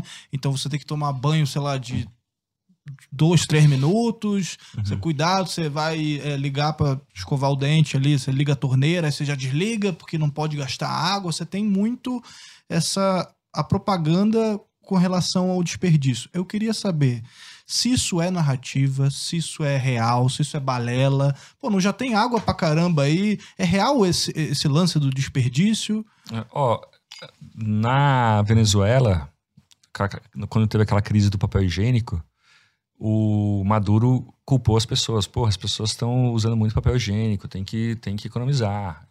Na, Ru- na União Soviética, você também tinha, pô, as pessoas estão usando muito sapato, tá faltando sapato, porque as pessoas estão usando muito, não usam direito. Eu lembro disso quando tem esse papo de água. A gente não tem escassez de refrigerante, escassez de suco, mas a gente tem escassez de água. Por quê? Porque é público. né? Então, é, é aquilo que o Milton Friedman falava, né? Você quer, quer criar uma escassez de areia, faz o governo administrar o deserto, né? Que vai, o deserto sabe que vai faltar areia. É, você sobe numa favela, tem TV, todo mundo tem um celular, tem É. geladeira, tem micro-ondas, mas não tem saneamento básico. Não, cara, tem, tem um caso, esse dia eu conheci um cara que ele era consultor de tendências de tecnologia do mundo. Assim, então ele viajava pelo mundo ver como as pessoas usam celular. E ele falou de um lugar no Camboja, que as pessoas têm umas favelas fluviais, umas favelas aquáticas, assim, acho que no mar, né? Não, não em rio. Tipo umas E- palafitas, assim. É, palafitas. E essas pessoas não tinham energia elétrica. Mas ele andou pelas palafitas e viu que as pessoas tinham todo celular. E daí ele perguntou pro, pro cara do barco assim, como é que as pessoas têm celular? Se elas não têm energia elétrica em casa. Ele falou, não, é simples. É porque tem um cara que todo dia de manhã ele passa, ele recolhe, todo dia à noite. Ele passa, recolhe o celular de todo mundo, daí leva, carrega e depois traz carregado, entendeu? São só soluções. Então que o, empreendedor ele resolve, assim, né? Assim, mas assim, ó, água é um problema, porque é um monopólio, chamam de monopólio natural, muita gente critica esse termo, que é, é- é muito difícil você ter concorrentes de água, né? Dois sistemas de água concorrentes, porque o, o investimento inicial é muito grande. Então, mesmo privado, às vezes dá problema, não é, a privatização nem sempre é a solução, né? A solução é a concorrência, mas nesse caso a concorrência é muito difícil. Então, é, o mundo Mas todo água tem esse tem. problema. É, no, no final das contas, água tem. A gente só não consegue. Administrar. É, eu acho que sim. O que, que você acha? Eu acho que o grande problema hoje está no desperdício nas próprias redes, né? É. De distribuição. São 40% de desperdício É, da tem hidrelétrica até a É igual, casa. por exemplo, de alimento É. que falam também. A gente consegue alimentar, sei lá, o mundo, sei lá, Não. o Brasil inteiro, pelo menos, e tem- há muito E desperdício. sobra É. muito. Não, e aí só fazendo esse link da água com o agro também, porque existe aquela conversa. Cada É. quilo de carne utiliza Uhum. 15 mil litros da água. Então consome É uma, menos carne. é uma conta, assim, que não faz nenhum sentido. Que alguém de Por- humanas porque fez. Se a pessoa É. vende miçanga na ativista, praia, ela senta e faz essa conta. Porque assim, aí. são, são os grandes números que impactam. Aí você para pra pensar, que água é essa? Aí tem lá água cinza, água azul, água verde, eu não sou um especialista. Mas 90% dessa conta dos 15 mil é água de chuva. Que se não fosse aproveitado para pecuária, porque isso eles incluem o, o- a água utilizada no pasto, não é só a água que, que, que o animal bebe. Obviamente. 90% dessa água, se não fosse utilizada para a produção desse quilo de carne, iria para a terra, de qualquer forma. Iria para o rio, iria para algum lugar. Uhum. A água é, boa, né, vamos dizer assim, potável, que eles usam, é pouquíssimo. É uma coisa que você usa ali para lavar as áreas principais, alguma coisa que você dá para o animal beber, mas isso é muito pouco dentro. Então eles fazem um- uma matemática ali meio confusa. Mágica, matemática. É, então, e essa matemática, ela sustenta muita narrativa. Tanto dessa, do 15 mil litros são números que impactam. Cada brasileiro É, ingere você tem 5 leis, litros de é, agrotóxico. Você Esse tem é leis, inclusive, que você pega condomínios não podem é, utilizar a água para lavar calçada, essas coisas É. assim, tem que reaproveitar e tal. É, agora você pega os encanamentos, por exemplo, do Brasil, eles são absurdamente deteriorados. Deteriorados. Então a gente pega, por exemplo, o cara tem que tomar um banho de dois minutos, o condomínio não pode usar água, mas 40% da água se perde Antes de chegar no antes condomínio, de chegar já no vazou mais condomínio, do por que culpa de quem administra esse transporte de água, que é o poder público. É. Então é um Mas aí- negócio assim, né? Não, e, e aí é um outro jeito que, como a tecnologia pode resolver, né? Eu, eu fui para Israel numa viagem de jornalistas uns anos atrás, e lá a gente entrevistou um brasileiro que tem uma. É um venture capitalist, assim, o cara investe em startups e tal. Uhum. E daí a gente perguntou: ah, quais são os grandes, grandes projetos teus? Por que, que você tá assim mais animado que você vai ganhar bilhões e tal? O cara, ele tinha investido no Waze antes e tal. Nossa. E daí ele falou: ó, tem um colírio que você pinga duas gotas no olho e aquela história de vista cansada acaba. O quê? E daí o outro projeto, ele falou assim: ó, tem um projeto de uns caras aí que eram do exército de Israel, e eles trabalhavam junto com a NASA para saber se tinha água em Marte. Então eles pegavam um satélite, emitiam, eu não sei nada sobre isso, mas emitiam umas micro-ondas, e daí como voltava essas ondas, essas micro-ondas, ele conseguia ver se tinha água no subsolo de Marte. E daí os caras pensaram só, por que, que acontece se a gente fizer isso na Terra? Daí eles, eles montaram uma empresa que já está no Brasil, está fechando con contrato no Brasil, que chega para uma cidade tipo São Paulo e fala assim: olha, em duas horas a gente te fala quais são os mil maiores vazamentos da sua rede de água. O quê? Gente, Porque Israel cara- é muito à frente, né? Mas então é lindo como a tecnologia resolve isso, assim, né, cara? Muito legal. Que louco. É, você Ah. você tem um, acho que é Boyan Slam, é um, é um rapaz assim que ele até, ele ficou muito menos famoso do que a Greta, porque a Greta, É. nessa questão midiática, ela tomou a fama É. reclamando, falando que, sei lá, o mundo está acabando e tiraram a infância dela, tiraram as férias How dela e dare tal. you?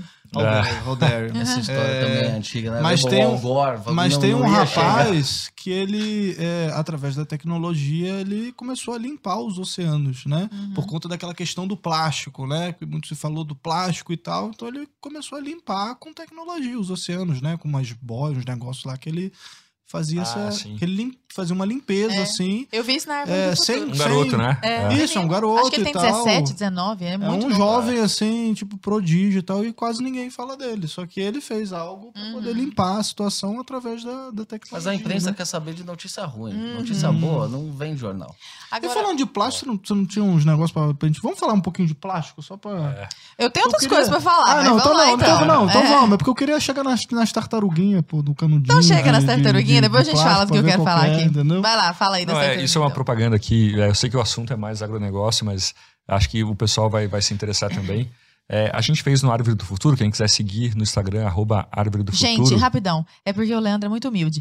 É muito legal essa página. Quando eu descobri que era ele que tava por trás da Árvore do Futuro, eu fiz um pequeno escândalo aqui. Porque eu falei, o quê? É muito legal essa página. É muito legal. Para o que você tá fazendo agora. Dá pausa no é vídeo. muito legal. Pega seu celular, digita arroba Árvore do Futuro. Você vai ficar chocado porque é Red Pill atrás de Red Pill. É. Escutou? Árvore do Futuro, tá? O que, que eu tô ganhando pra falar isso? Nada, Muito tá? fã. Ó, vou É te muito contratar, bom. vou te contratar. tá precisando, né? Não, porque aí segue lá a Árvore do Futuro, todo humilde. Assim, É. Pô, segue agora. Mas o que eu ia falar? Qual que era o assunto? Do plástico, pô. Vamos Ah, lá. sim, então a gente fez um policy paper, assim, um estudo sobre, afinal, o que que é mais sustentável, sacola de papel ou sacola de plástico, né? E daí assim, ó, sacola de plástico tem um problema grave de lixo, né? A gente olha, às vezes, você olha pela janela de um prédio tem sacola voando. O- mas o, o problema da sacola de plástico é que ela é uma coisa muito boa. Ela é tão boa que a gente usa ela demais. Ela pesa um grama e ela suporta 5 mil vezes o peso dela. Né? Ela, ela, ela, ela é impermeável, ela é durável, você pode usar várias vezes. É o produto perfeito, assim, né? Ele é tão bom que a gente usa muito e isso sim é um problema. Mas aí, assim, ó, critérios ambientais, a gente pensa em lixo. Mas, cara, existem outros, existem oito critérios ambientais, pelo menos. Você tem acidificação, tem impacto em, em lençol freático, tem emissão de carbono. E daí a gente citou nesse policy paper vários estudos assim da Inglaterra, da Escócia, da ONU, um brasileiro, comparando em diversos critérios ambientais papel e plástico. E fora o lixo, fora o risco de lixo, todos os outros, o plástico é muito melhor. Para você carregar um, a mesma quantidade de um caminhão de sacolas de plástico, você precisa de seis caminhões de sacolas de papel. Então, mais poluição, mais caminhão na estrada, mais caminhão sendo produzido. Né? Então, é, e daí assim, tem esse, essa aura de que o papel ele é, ele é bio. Né? Tem, tem um. O, o Taleb, ele fala, o, o, o ensaísta, né? Uhum. o, o Nassim Nassim, Taleb, Sim. Ele fala que para você deixar qualquer coisa mais bonita, você coloca neuro na frente. Uhum. Então, psicologia, neuropsicologia Aham. né? Economia, neuroeconomia. E isso também acontece com bio. Né? Qualquer coisa você coloca bio na frente fica melhor, assim, não é bio e tal. E, e o, mas será que o, o papel, que ele é biodegradável, será que ele é melhor mesmo? Então a gente faz um estudo lá bem criterioso, assim. É, os fabricantes, tanto de papel quanto de plástico, os dois puxam a sardinha para o seu lado, né? A gente fica meio em cima do muro, dependendo da cidade. Se você tem uma cidade que é perto da praia, que tem o risco da tartaruguinha, e o, o manejo de lixo é muito ruim, talvez seja melhor usar papel. Uhum. Mas em outros casos, como São Paulo, é melhor usar plástico. Então, quem quiser dar uma olhada, é só mandar botar o e-mail que recebe o, o estudo por, por e-mail. É isso. Olha, que ótimo isso. Legal. Você botou o link na, na sua bio? Não? Tá na bio do Árvore do Futuro. Na sua bio. Ah, ah, ah. Bio sozinho já funciona. Bio. Nicolas, bio Leandro, bio Arthur, bio Lara. A gente acabou de ganhar uns pontos na escala da militância. Não, e você vai tomar aqueles canudinhos de papel, pô, horroroso É. aquele negócio, aquele copo Não, de... Você precisa São de três. dois, três, exato. pior que a aí tomada você de três pinos, E aí o canudinho de papel vem envolto num saquinho plástico. É. Aí vai entender. No cinema eles já entregam três canudos. Já que que adianta, gente? Antes usasse um, né? é. Não, ridículo. Gente, a gente tava falando dos players internacionais como países, né? Assim, a França, os Estados Unidos, o Canadá e tudo mais. Mas existem alguns players que sozinhos ajudam muito a influenciar a opinião pública e a mudar o rumo das coisas, né? Às vezes eles são muito fortes. Então, por exemplo, é, o Bill Gates, há alguns anos. O Bill de- é, o Bill, Bill Bill, Gates. Bill, só que o Bill Gates desse aí. Não, essa foi boa. É, eu Essa não sei se. que dar uma olhada Eu não sei se. O tão- Bill tão bom Gates. aí, Não sei se é. Neurogates, talvez. Neuro... Neurobiogates. Nossa, aí ninguém salva. Mas ele recentemente se tornou vegetariano. Já tem uns anos que tem essa conversa, mas agora acho que ele, é- não sei até se ele tá caminhando a ser vegano, mas vegetariano eu tenho Amazônia, certeza. com certeza. E ele diz, com todas as palavras, que se o mundo não se. Se os seres humanos da Terra não se tornarem vegetarianos, que a situação ambiental vai ser absolutamente insustentável. E coincidentemente, assim, eu achei de uma coincidência maravilhosa, ele tem uma empresa de produção de carne vegana. Ele né? é um dos maiores proprietários de terra dos Estados Unidos. Um dos maiores proprietários de terras dos Estados Apenas uma Unidos. pequena coincidência. É, e eu queria saber que, Parênteses. que tanto de verdade que tem nisso que ele tá falando, dessa questão da produção de carne ser a, a derrocada da história da humanidade. E essa é a primeira pergunta. Então, se tem verdade nisso de fato, Nicolas? E se ele continuar batendo nisso, água mole em pedra dura, ele e outros militantes, por exemplo, uma, uma ativista fortíssima que tem uma marca vegana, inclusive tá na bio dela Na bio do dela. Instagram, é a Anitta. Ela é uma ativista muito forte em prol do veganismo, vegetarianismo, sei lá. E eu quero saber se, se essas pessoas atuarem, se existe a possibilidade, meio 1984, assim, de daqui a pouco a gente não tá comendo carne. Existe isso? O que, que você acha? Você acha que, primeiro, tem esse fundo de verdade? Não, o Bill Gates ele deve estar baseado em algum estudo. Só que estudo a gente sabe como é que é, né? Tem um monte de estudo pra cá, um monte de estudo pra lá. Dá pra Enfim, mentir com a estatística, né? É, como mentir com estatística, né? É, o- é um É, clássico. torture os números. Tortura. Agora, essa questão da carne é o seguinte: é, falam muito do- das emissões e tal. Hoje a gente tem no Brasil uma pecuária carbono zero. O que, que é isso? Você cria o boi com muita tecnologia, ele cresce muito rápido, com pastagens muito eficientes que capturam mais do que o boi emite. Que o boi emite, de fato, é, carbono. Mas a- a- a- o pasto consegue fazer o contraponto e aí você consegue ter um balanço neutro, carne e carbono neutro. Então, nesse quesito, eu acho que não faz muito sentido. Claro que isso não é a realidade no Brasil inteiro. Uhum. A realidade no Brasil inteiro é o, pecuarista pequeno que tem lá duas, três cabeças, que deixa os animais soltos, que não tem uma preocupação com o tempo da engorda. Mas, enfim, a tecnologia para a gente fazer isso tem. O que, que pode acontecer para questão da escassez da carne? É o chinês começar a comer carne. E como que ele vai começar a comer carne? Ficando mais rico. E isso está acontecendo já. Então, por que, que os preços globais da, da carne têm subido? Porque cada vez mais chinês tem poder aquisitivo para comer carne. Que antes eles conseguiam comer Antes eles só suíno. comiam flango. É, flango e suíno. Tá engraçado hoje. agora. né? Ah, Ele engraçado. tá figura. Obrigado. Agora eles estão começando a comprar carne. Carne do Brasil, inclusive. Então, Agora eu tenho uma denúncia. Você tá falando de, de carne e tal, dessa galera vegana. Eu tenho uma denúncia pra fazer você que tá aí de casa, entendeu? Se tiver algum vegano me assistindo, ó, tudo bem, você pode comer a sua soja aí, mas não vai chamar de hambúrguer pra cima de mim. Era, Você vai- um- era onde eu ia a- chegar. A carne de soja. É. Ai, o, o hambúrguer com cheiro de carne. Pô, então não. não eu aí não. recomendo, assim. Aí tu é, quer o então primeira- carne, pô. Primeira Não, coisa que é uma grande sacanagem chamar de hambúrguer Vegetal. Porque não é hambúrguer, não é carne Não. vegetal. Carne é carne. Vegetal é vegetal. Então, primeiro, a questão da nomenclatura. É. Eles estão roubando no jogo. Nome às Porque coisas. carne não é. E o segundo ponto é, esse pessoal é a favor da alimentação saudável, vivem batendo nos ultras, ultraprocessados. Recomendo. Pega a embalagem e lê a relação de ingredientes. É outro processado. Deve ter uns 30 ingredientes naquilo lá. É, não, mas assim, ó, deixa eu defender, deixa eu defender. Narlock, Leandro ele é, consumidor. Não tem como defender. Porque quando você vai num restaurante vegano, não tem carne. Mas quando você vai numa churrascaria, tem a salada lá. Então, pô, a gente, é, a gente é inclusivo, Isso entendeu? prova que, Então, que ó, os carnívoros são muito mais inclusivos. Muito mais inclusivo. Então, ó, pra você vegano. É aí- diversidade Você alimentar. vegano, É. vou ser cancelado, foda-se, não tô nem aí. Você vegano aí que tá chorando, você vai deixar de comer. A cada boi que você deixa de comer, eu vou comer o dobro, entendeu? Pra, só pra Mas é uma inutilizar, inutilizar a sua luta aí. Existem Entendeu? veganos que, que é, são movidos pela questão da, da, da causa animal, Sim, enfim, sim. crueldade com os animais. Ok. Vai, Agora, sim. se você não come, não fica fazendo militância para as outras pessoas. A gente tá aí se desenvolvendo há um milhão de anos e, e- e todo mundo tá comendo carne e tá tudo certo. E todos os Pega animais estão Channel, fazendo isso. Pega lá, é a cadeia alimentar. Não, essa, essa é uma luta válida, médio, assim, não, médio. que, não quero é, é, atacar, assim, isso é realmente uma luta, ah, eu quero porque eu priorizo ali os animais, eu tenho pena, beleza. Agora tem a galera também mais ativista que tipo, ah, eu não como carne E você pra também não vai comer. a Amazônia. Ah, Isso é balela, né? Tipo, É, não, eu acho que é, tem, uma coisa muito comum no ativismo de hoje, talvez não só de hoje, assim, da, da história toda. Eu, eu tô muito interessado nisso, assim, que é um- uma sinalização de virtude, Uhum. sabe?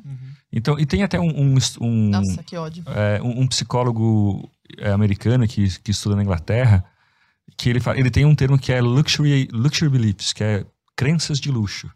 Então, assim, ó, esse cara, a história dele é muito boa. Deixa eu me alongar aqui um pouquinho. Por favor. Ele é, ele é um cara que foi adotado, a mãe era drogada, daí ele- o pai ele nunca conheceu, ele foi adotado, ficou um monte de família assim nos Estados Unidos, entrou no exército, depois do exército ele foi para Yale.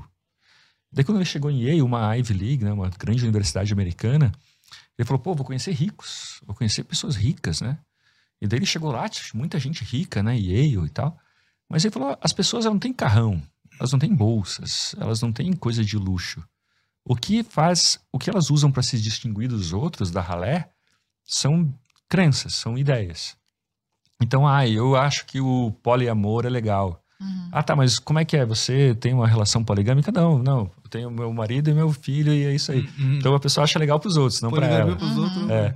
E daí essa ideia de eu, eu me mostro moralmente superior ou moralmente mais sofisticado se eu falo não vou não vou comer carne porque eu quero salvar o meio ambiente, né? Pô, hoje existe mercado de carbono. Se a carne, se você tivesse uma produção de carne que de fato emite carbono, você pode fazer um offset disso. Você pode não, eu vou pagar um pouco mais e assim eu, eu elimino as, as emissões. Então não precisa, né? E é, esse é um ponto. É, Eu gosto do Bill Gates em várias coisas, a defesa dele de energia nuclear, por exemplo, eu gosto muito, mas às vezes parece que ele se esforça muito em parecer bonzinho, assim, parecer uma pessoa santa, assim, né, moralmente superior e tal. É, e o, o último ponto, cara, é, é, é, eu lá, lá no Árvore do Futuro a gente defende muito tecnologia e várias pautas são a favor do agronegócio. Mas imagine vocês se a gente consegue, por exemplo, ó, o que acontece hoje, você tem fertilizante, né, petróleo, que daí vira soja, que daí vira proteína animal. Né? A soja ela vira farelo para porcos, para bois e tal. Uhum. Se a gente conseguisse pular a fase da soja, do, do petróleo a gente vai direto para proteína animal. Ou, né, então a gente consegue fazer um sintético, uma coisa artificial, uma ração artificial a partir do petróleo. Cara, todo o norte do Mato Grosso, que é soja, podia virar flore- floresta de novo. Entende? Então a tecnologia, nesse caso, seria mal para o agro, no, no primeiro momento seria ruim para o agro. Mas para o meio ambiente seria ótimo, entendeu? E, e daí eu vou mais longe, assim, ó, vai que a gente consegue fazer a partir do petróleo uma carne que de fato parece carne. Fala, é melhor que boi, velho. É melhor que o, o aguil, né? Que é aquela Uhum. carne Mais Mais maravilhosa. cara do mundo. É. E vai que a gente consegue. Daí eu como. Eu- hoje eu também acho ruim, concordo com você, é ruim, é uma porcaria. É, proteína de soja é ruim. Mas, pô, vai que a tecnologia nos torna capazes de produzir uma carne boa. Daí eu sou super a favor, entendeu? Não, e agora tem ah, as carnes de laboratório, né? É. Que, que é uma outra Ah, categoria. eu já vi esse negócio aí. Eu É. nunca comi, O que, que é isso? só Carne de ouço- laboratório. Eles usam lá células, vão multiplicando as células até criar um Ah, tipo, bife. literalmente carne feita no um laboratório. feita de laboratório. Muito Cara, que louco, né? Mas dizem que tem o mesmo gosto e tal. Não, Não, não, chegou. não Só ouço falar. Só ouço falar. Nun- nunca nem vi. Ô, Nicolas, você- você- a gente estava comentando logo no início do nosso papo aqui sobre agrotóxico. Eu queria só puxar uma pergunta que eu lembrei, que tem tudo a ver com a, com a militância e tal, com essa galera também meio ah, do, do paz e o amor, de tipo, ah, eu sou superior porque eu consumo, sei lá, produtos só orgânicos. Tem um apelo hoje pelos produtos orgânicos, né? São produtos mais caros, obviamente, né? Porque não usam... Tem um apelo entre meio por cento da população. É, mas a gente ouve muito falar assim, ah, Curiosamente, os formadores de opinião. orgânicos e tal, é, talvez aquela minoria barulhenta.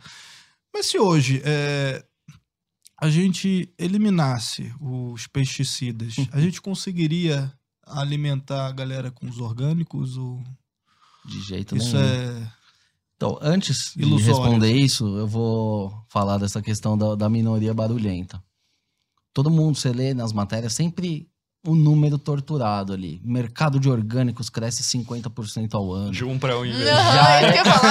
Já é um mercado de 3, de 5 bilhões de reais. Aí eu, Nossa, cara, me lembrei muito numa manchete, Fala, aquela nossa. manchete Aham. usou. Não, isso que eu tô falando é real. São matérias que saem com, com certa regularidade. Mercado de 5 milhões, 5 bilhões de reais. Todo mundo fala, pô, esse negócio é sério, né? Legal. Sabe quanto representa isso? É meio por cento do mercado brasileiro. Meio por cento. É 5 bilhões.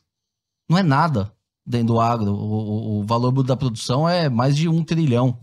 É um negócio assim que é, é, é super nicho. E não é no Brasil. Países aí, vocês já devem ter lido também matérias falando, não, a Dinamarca vai ser o primeiro país 100% orgânico do mundo, olha que lindo. Mentira, lá a- a- o dado mais recente que eu tenho, ele tá um pouquinho defasado, mas era 7%. É o país mais orgânico do mundo mesmo, é 7%. Nos Estados Unidos, que tem renda, tem aqueles supermercados maravilhosos lá, Whole Foods, você vê, você- o negócio é bem feito, existe um mercado gigante, mas é 5% do mercado.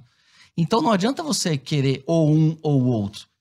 São complementares. Você gosta, você tem renda, você acredita, vai na fé, compra teu orgânico. Agora, deixa a pessoa ali que, que não tem o dinheiro ou que Pagar não barato, acredita né? pagar mais barato. O- o- é, Claro, é a grande total. massa. O que, que esse, esse pessoal prega? Vamos acabar com a comida barata porque eu acredito que a saúde Eu tá tenho que aqui. salvar você, eu tenho que salvar a sua vida, então, então, assim, você vai, não vai vai morrer de fome? Provavelmente a gente aqui não vai morrer de fome. Se, se transformar tudo em orgânico, a, a quebra média aí de 30%, 40% de um orgânico para um convencional. Lógico que todo mundo vai falar, alguém vai falar, ah, não, mas tem orgânicos hoje que produz quase igual. Mas são propriedades pequenas, altamente tecnificadas e tal, não é a média. Uhum. Então, se você vamos pegar a média do agro com a média do orgânico, é aí 30, 40% a menos. Então, isso significa o quê? Que a gente vai produzir 30, 40% menos comida. No topo da pirâmide, isso vai impactar em preço, vai ficar mais Uhum. caro. Na base da pirâmide, vai impactar em falta de alimento. E mais uma coisa, orgânico ocupa mais espaço, não ocupa? É, ele é meio politicamente incorreto. É Você fala, é, total. é ruim pra, pra natureza. Como é. assim? Orgânico é pra você plantar um, É. tipo mesmo tanto de arroz orgânico e Ah. arroz com Assim, preocupe-se, se você se preocupa com o meio ambiente, coma alimentos com pesticidas. Exato. Não, como, como alimentos tecnificados, na verdade. Dá um Sementes melhoradas com né? fertilizante, com É. defensivo. Porque assim, as pessoas acham que o defensivo ele é a bomba da planta. Ele, o, você não tem nenhum ganho de produtividade com o pesticida, mas você, Você deixa de ter perda. Uhum. Exato. Porque você tem uma área aqui, você plantou toda a tua área. A praga vai vir comer, você vai ter uma perda. Se ela tiver tratada, você não vai perder nada. Tudo aquilo vai para o mercado. O que é a bomba do, do, do, do alimento, da planta, é o fertilizante. Esse sim que dá força, que cria Uhum. plantas maiores. A semente modificada, essa também cria um cenário mais propício para a planta. Ela tem um gene melhor, ela está mais adaptada, ela vai ser É. maior, mais resistente à seca. Então, cada tecnologia tem um papel. O, de- o, o pesticida é o defensivo agrícola, de E fato. quando é geneticamente modificado, É. assim? É melhor ainda. Melhor ainda, porque você usa menos pesticidas, né? Você usa É. menos pesticida. Mas aí, de- deixa eu só falar um pouquinho sobre isso. É, me parece hoje que a tecnologia está avançando tanto que talvez até os pesticidas e talvez os fertilizantes sejam coisas do passado. Por exemplo, é, tem um trator hoje em dia que ele, Hum, ele. Primeiro tem um trator que ele passa, ele tem câmeras. Ele, ele, ele passa lendo a plantação. E daí assim que ele detecta uma erva daninha, ele manda essa, essa informação para uma base de dados, ali ele vê qual é a erva daninha, qual é o produto que tem que borrifar, e borrifa tss, só Leandro, isso quando não é um laser. É, isso que eu já falar. tem uma tecnologia. Gente, que isso, É isso que eu ia falar aqui. É, Primeiro era 90%, você usava 90% menos pesticida. Mas agora tem, tem uma técnica que, que é um. O cara só dá um choquezinho assim, ó, tss, na erva daninha e, e Ele mata a erva daninha. e tá é, é orgânico, é orgânico. É tecnológico e orgânico. E, e mesmo assim, no fertilizante, né? Tem dois jeitos de você aumentar a absorção de nutrientes da planta. Uma é jogando nutriente, jogando é, fertilizante, e a outra é colocando mais bactérias na raiz da planta. Então tem um amigo meu que ele tem uma plantação de milho orgânico. Ele fala, não, cara, a gente tem aí uma, umas bactérias que a gente põe na raiz e assim elas absorvem muito mais nitrogênio. E, e daí ele fala, "Ah, eu consigo dizer que é orgânico com muito mais, com um custo muito menor, entendeu? Uhum. Então at- acaba que a tecnologia aumenta, melhora tanto que a gente está por revoluções constantes nisso. Assim, né? E esse negócio do- do- dos pesticidas mesmo, existe, é uma indústria em transformação. Hoje os investimentos são muito maiores em biopesticidas. Então, as próprias indústrias estão vendo a, a- a demanda do consumidor e estão desenvolvendo produtos para agricultura orgânica. Gente, São um pesticidas também, mas não são é biopesticidas. seguinte, a, quem, a quem não interessa isso, Pois meu é, Deus do pois céu? é, não entendo A também. quem não interessa um biopesticida que ocupa menos, a plantação ocupa menos espaço, ela dá muito mais, os- as pragas atuam muito menos, a população fica muito mais bem alimentada por menos dinheiro. Ah, Quem que não, não tá interessado É nisso? que às vezes não dá, né? Tem Por que, que isso não ponto. cabe na agenda progressista? Pois é. É, Ah, porque eles são contra o desenvolvimento, né? Falou que, que vai crescer, que vai gerar renda, que alguém vai ficar rico, os caras são contra. é. Caraca, Parece que tem, um é viés, tem, tem um viés contra a grande empresa, assim, né? É, por exemplo, se tem um. proprietário, rural. É, é isso, assim. As transnacionais. é, se, se tem uma solução ambiental. Se falou transnacional e estadunidense, É. pode parar de É, ler. chocolate. Se, se tem uma solução ambiental que passa por lucro para grandes empresas, daí os ambientalistas não gostam muito. Por exemplo, a energia nuclear. O Brasil tinha que ter, um, quem nem tem um mercado grande de termoelétricas a gás, a diesel, tinha que ter esse mercado de nuclear. Mas daí os caras, ah, não, esse assunto é chato. É, ou então, incorporadoras, né? Se a gente tivesse uma cidade mais densa, até tem um documentário do Brasil Paralelo sobre isso, né? Como cidades mais densas, com prédios mais altos, com comércio embaixo e tal. É, o fim da beleza. O fim da beleza, é. Né? E como, se- como isso seria melhor para o meio ambiente, né? Você, em vez de ter uma cidade espalhada, ocupando nascência, ter uma cidade menor, com menos carro e tal. Só que, putz, mas isso, de fumaça também. é, isso vai beneficiar os. Isso vai beneficiar os, as incorporadoras, as construtoras, então a gente é contra. Daí É, porque se tem você parar, viés, é. se parar pra pensar, né? Quando você tem um prédio, o pessoal fica falando contra os prédios, sei lá, mas quando você É. tem um prédio, né? É, é vertical ali, você não tem que desmatar uma hora maior. E quando tem um comércio ali já, né? É. O cara não precisa se deslocar pra fazer compras, eu não usa o carro de repente. É, o problema é que Nesse tem, nível, né? tem, tem, tem uma dificuldade da lei, das leis urbanísticas das cidades e também das construtoras. Também não podemos dizer que as construtoras são super legais e tal, porque, cara, eu não entendo porque agora na Rua dos Pinheiros, aqui em São Paulo, uma rua ótima pra você caminhar, cheia de comércio, tá abrindo um prédio que tem um muro na frente, assim, ó. Podia ter várias lojinhas, um puto um restaurante francês e tal. Não, tem um Uma muro. integração com a cidade, né? É, Uhum, Uhum. O cara quer se isolar. é. Ô, ô, ô, Nicolas, é, você que é assessor, assessor não, né? Mas você que é da consultoria de comunicação para empresas do agro, me explica um fenômeno que é, principalmente, eu sou de Goiás, né? Não sei se você sabe, mas eu sou de Goiânia. Por que, que esse povo do chapéu, do cintão, o, o- que produz, que tá ali dentro, que nós temos uma bancada do agropecuário, por que, que existe essa dificuldade de comunicação disso que vocês estão comunicando para nós com tanta facilidade aqui? Com dados, números, claro. Assim, não- não- eu não tô vendo nada. é, é, como é que é isso em português, gente? Twisted, que é tipo. Invertido. descone- é, desconectado, distorcido, assim. Não tô vendo nada, tô vendo uma, uma comunicação muito clara. Onde que o povo erra? A bancada ruralista erra, os agroprodutores erram. O que, que é o negócio na comunicação? Na verdade, eles erraram muito no passado. Eles sempre se preocuparam muito na produtividade, em fazer um bom trabalho em campo, em ganhar dinheiro, mas nunca contaram as boas histórias. Hum, Então ficaram com aquela pecha de latifundiário. Aí você assiste na novela, é o rei do gado. é o rei do gado. É o produtor grandão malvado contra o orgânico bonzinho, que é É sempre a bancada do boi, a prejudicado. bancada da Aham. bala. É, Não, BBB, aí isso é. eles não se comunicaram. E isso, enfim, para todas as áreas. Aí é o alimento que está envenenado. O pessoal, ah, deixa falar, que a gente está aqui vendendo, está produzindo e está alimentando, daqui a pouco eles vão perceber. Aí, com o advento aí desses novos tempos, agenda SG, essas coisas, as empresas começaram, opa, a, a- a minha reputação Que vale que é alguma SG? coisa. Desculpa a ignorância. ESG? Agenda Ah, estão falando muito disso Que que é agora, isso? Eu né? Não sei. É a agenda environmental, social e governance, né?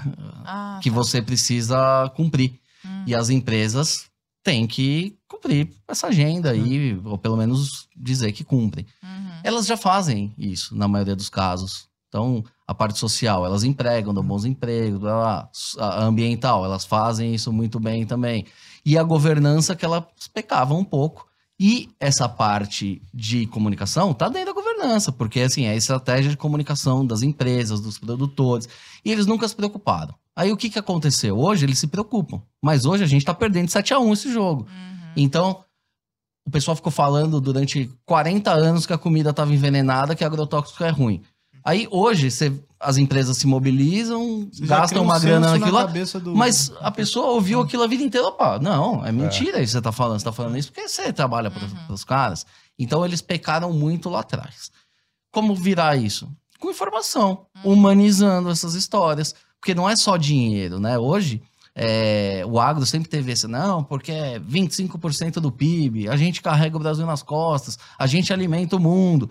Isso é meio prepotente. Com a dona Maria, que está em casa, ela está preocupada com o quilo do arroz. Uhum. Com o óleo de soja, que subiu 100% no ano passado. Ah, vocês não são bonzão, plantam uma, por que, que subiu 100% o óleo? Uhum. Então, é muito isso. Agora, se a gente mostrar as histórias por trás disso, desde dessa história que eu contei lá no começo, do, do Alisson Paulinelli, da maior programa, do maior programa de educação da história do Brasil, esse pioneirismo dos, dos gaúchos e, e paranaenses que foram desbravar o centro-oeste do Brasil, foram lá pro oeste da Bahia. Pô, esses caras são heróis. Se fosse nos Estados Unidos, esses caras eram heróis. Teria estátua pra ele. Inclusive, galera. Que nem é nos Estados Unidos. Os cowboys mataram todos os índios. E tá tudo bem, eles são heróis lá. Assistam ao Cortina de Fumaça que a gente fez, os dois participaram. A gente conta essa história no Cortina de Fumaça. É um filme só, está disponível no YouTube, um original da Brasil Paralelo, né? Uhum.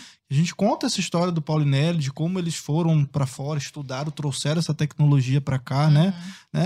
Esse é o, é o nosso Brasil, cara. Isso é Brasil, é o que a gente produz, É. né? A gente tem muito complexo de vira-lata, assim. Uhum. É um complexo muito de o Brasil, é subdesenvolvido, é terceiro mundo e nananã. E a gente é, é- e conhecer as histórias das pessoas que construíram algo de heroísmo no Brasil, de fato, né? Uhum. Cara, a gente. que- Quem fala de Alisson Paulinelli? O cara foi indicado ao Nobel. É isso que eu ia falar. Como assim? Olha, Se a, pra Anitta, nós. se a Anitta fosse indicada ao Manda um Nobel, recado pra ia, Anitta. ia ter um Globo Repórter sobre a Anitta, entendeu? O cara, ele transformou o Como? Brasil. Conta pra Ele, nós. ele é o A- a maior não brasileiro ser que da O história. Alisson Paulinelli faça uma tatuagem. Coitado do doutor Alisson. Ele- esse é o, é o maior brasileiro. Não, vou dizer que é o maior, mas ele tá entre os, os brasileiros, mais brasileiros aí, que fez algo significativo. E ele não fez sozinho também. É, outros pesquisadores fizeram, É. presidentes da Embrapa. Ele era simplesmente o ministro da Agricultura no momento que decidiram: ó, vamos fazer? Vamos fazer. Vai custar caro? Vai custar caro. Mas vai resolver o problema? Vai. E então, resolveu. então toca. E aí, hoje, isso demora que- 40 anos. Só que tinha que ter uma estátua pra esse homem e ninguém sabe quem é esse cara. Se você sair aqui na Avenida Paulista e perguntar pra 100 pessoas, quantos vão 100 responder? pessoas, Cinco. não- nem Não, cinco, né? sim. Não, Não. 100 pessoas não vão saber. É, uma talvez. Eu, eu sou muito otimista. Eu acho que cinco vão saber. Porque vai ter alguém do agro aí, e aí eles vão saber. Mas esse cara, ele tinha que ser exaltado. E o Brasil é isso. A gente Uhum. idolatra outro tipo de gente. Larinha, a nossa neuroconversa bioparalela está muito boa, mas está se encaminhando para o nosso Tudo final. bem. Tudo tem mais nosso bio alguma- final. Para o nosso bio final, você tem mais uma pergunta que você quer fazer? A última pergunta. Por favor, então eu faça. queria, mas ela é tiro, porrada e bomba. Então vamos. mas os Pra dois são muito, os dois são muito objetivos. Eu acho que eles vão, eles vão fazer o negócio rolar bem. Vou jogar pro Le- Leandro, mas só porque o Nicolas acabou de falar, mas fiquem à vontade. É, eu queria saber o que vocês acham da pauta da reforma agrária. A vida inteira, eu, eu me lembro, gente, do meu livro de geografia. Sim. E eu me lembro de um quadrado. galinha. eu me lembro de um quadrado de Hum. um trator que estava chegando para passar por cima para esmagar Nossa. uns- uns membros do MST. Isso. Tipo assim, o trator ia passar por cima. A charge clássica. Aquela charge clássica. E Hum. eles com a bandeirinha vermelha do MST e tudo mais. E eu queria saber, assim, opiniões gerais a respeito do MST. Se existe algum, alguma algo a respeito da reforma agrária com o qual vocês efetivamente concordam. A gente não tá aqui só para jogar pedra nem nada. Queria saber como que vocês veem a questão do movimento sem terra, MST, e da reforma agrária de maneira geral. Tá, vamos lá. É, primeiro falando do MST. O MST é criminoso. É, um- é um movimento terrorista, é um movimento político. É, eu, eu lembro quando eu era de esquerda, assim, em Curitiba, de acompanhar os protestos MST naquela moda do Fernando Henrique, estava muito na, na pauta, né, o MST. E é, as pessoas eram pagas, assim, as pessoas nos protestos, as pessoas eram zumbis, assim, o cara estava obrigado, que nem, como acontece com, com o MSTC hoje, né, com, com o movimento sem teto. E é, a reforma agrária, vamos pensar, é, veja, o, o que traz prosperidade para um país é segurança do direito de propriedade, né? é você ter certeza de que se você produzir alguma coisa, aquilo vai ser seu, Uhum. de que ninguém vai invadir sua terra, É, se eu tenho dinheiro para investir, eu vou botar num país em que eu tenho segurança de direito de propriedade. Que se eu quiser tirar aquele dinheiro do país, eu vou conseguir. Então, entre a Venezuela e a Suíça, né, a, a, a segurança, a previsibilidade, ela atrai dinheiro. Por isso, tanta, tanta gente leva dinheiro para a Suíça e não para a Venezuela. Então, quando a reforma agrária ela ameaça esse valor, essa segurança de propriedade e tal, ela é ruim, ela causa pobreza. Mas assim, ó, o Brasil tem trilhões de áreas públicas. Será que a gente não podia pegar essas áreas públicas e fazer uma reforma agrária? Talvez sim. Uhum. É, isso vai resolver? Talvez depende. Será que vai ser uma produção produtiva? Vai ter uma produtividade alta? É, o que a gente tem visto muito na Amazônia, por exemplo, é favela rural. Né? Os acampamentos do MST estão virando favelas rurais. Precisa ser assim? Não. Mas você podia ter ação do MST na bolsa, sei lá. Tem até, eles até tentaram fazer um debenture, né?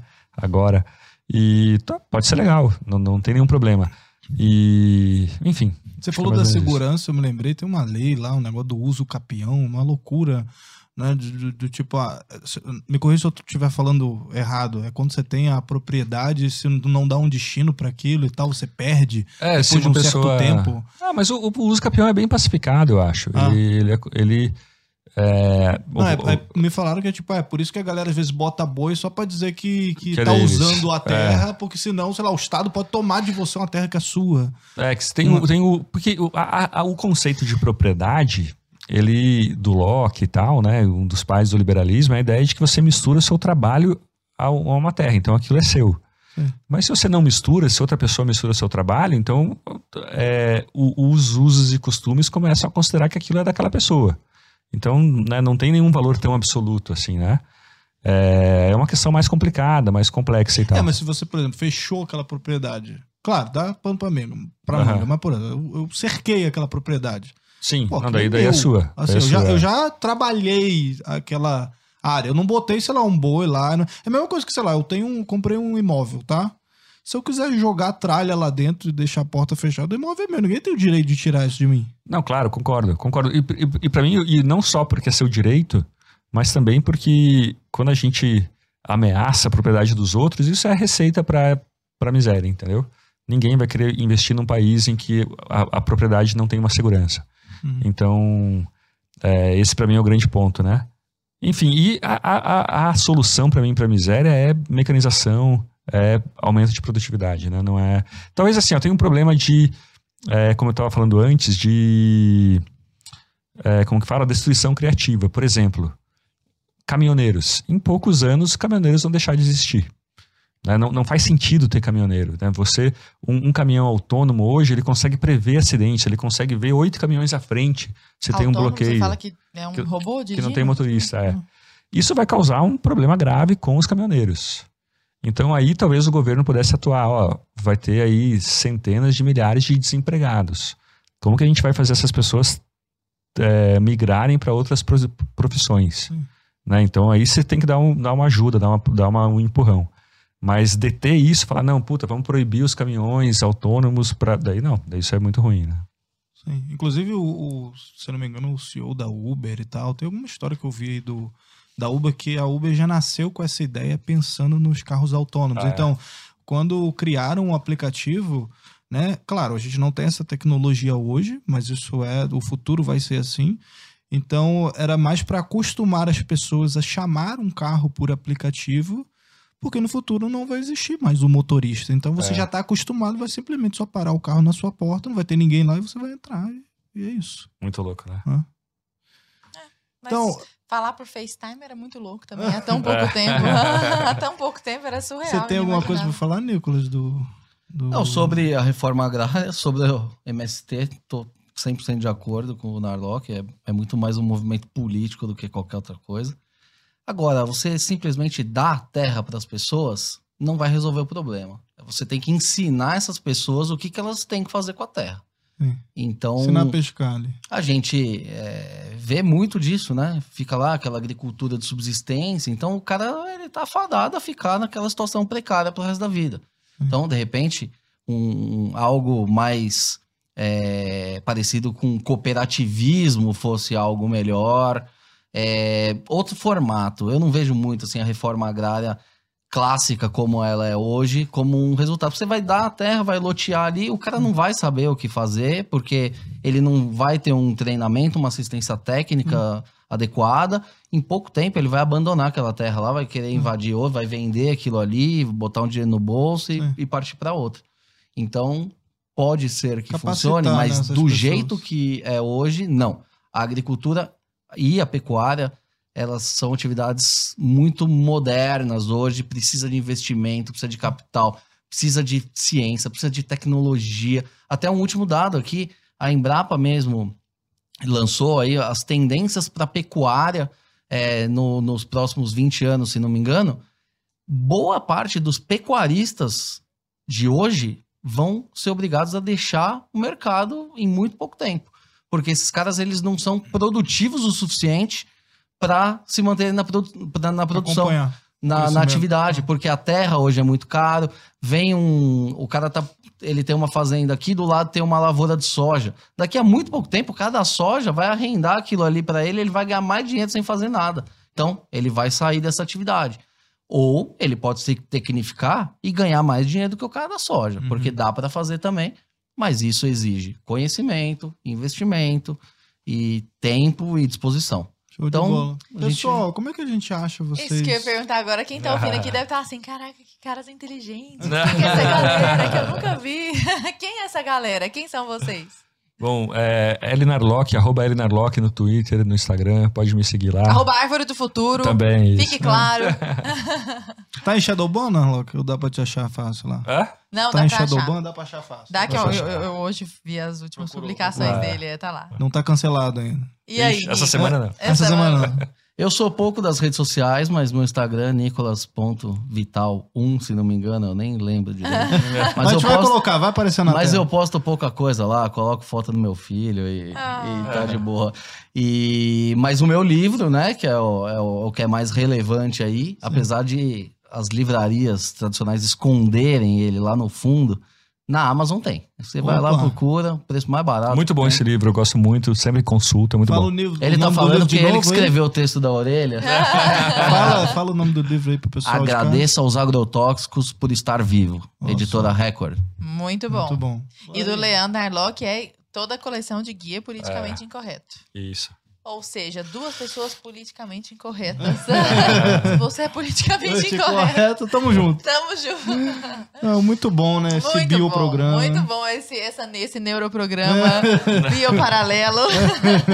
Uma alegria enorme estar aqui com vocês, meninos. Obrigada, foi muito rico, muito rico mesmo. E vocês são ótimos comunicadores. Valeu, Falam de gente. maneira muito simples, muito acessível para nós. Pessoal, Obrigada. até terça-feira que vem, a gente espera vocês aqui às 8 horas. beijo para vocês. Até mais.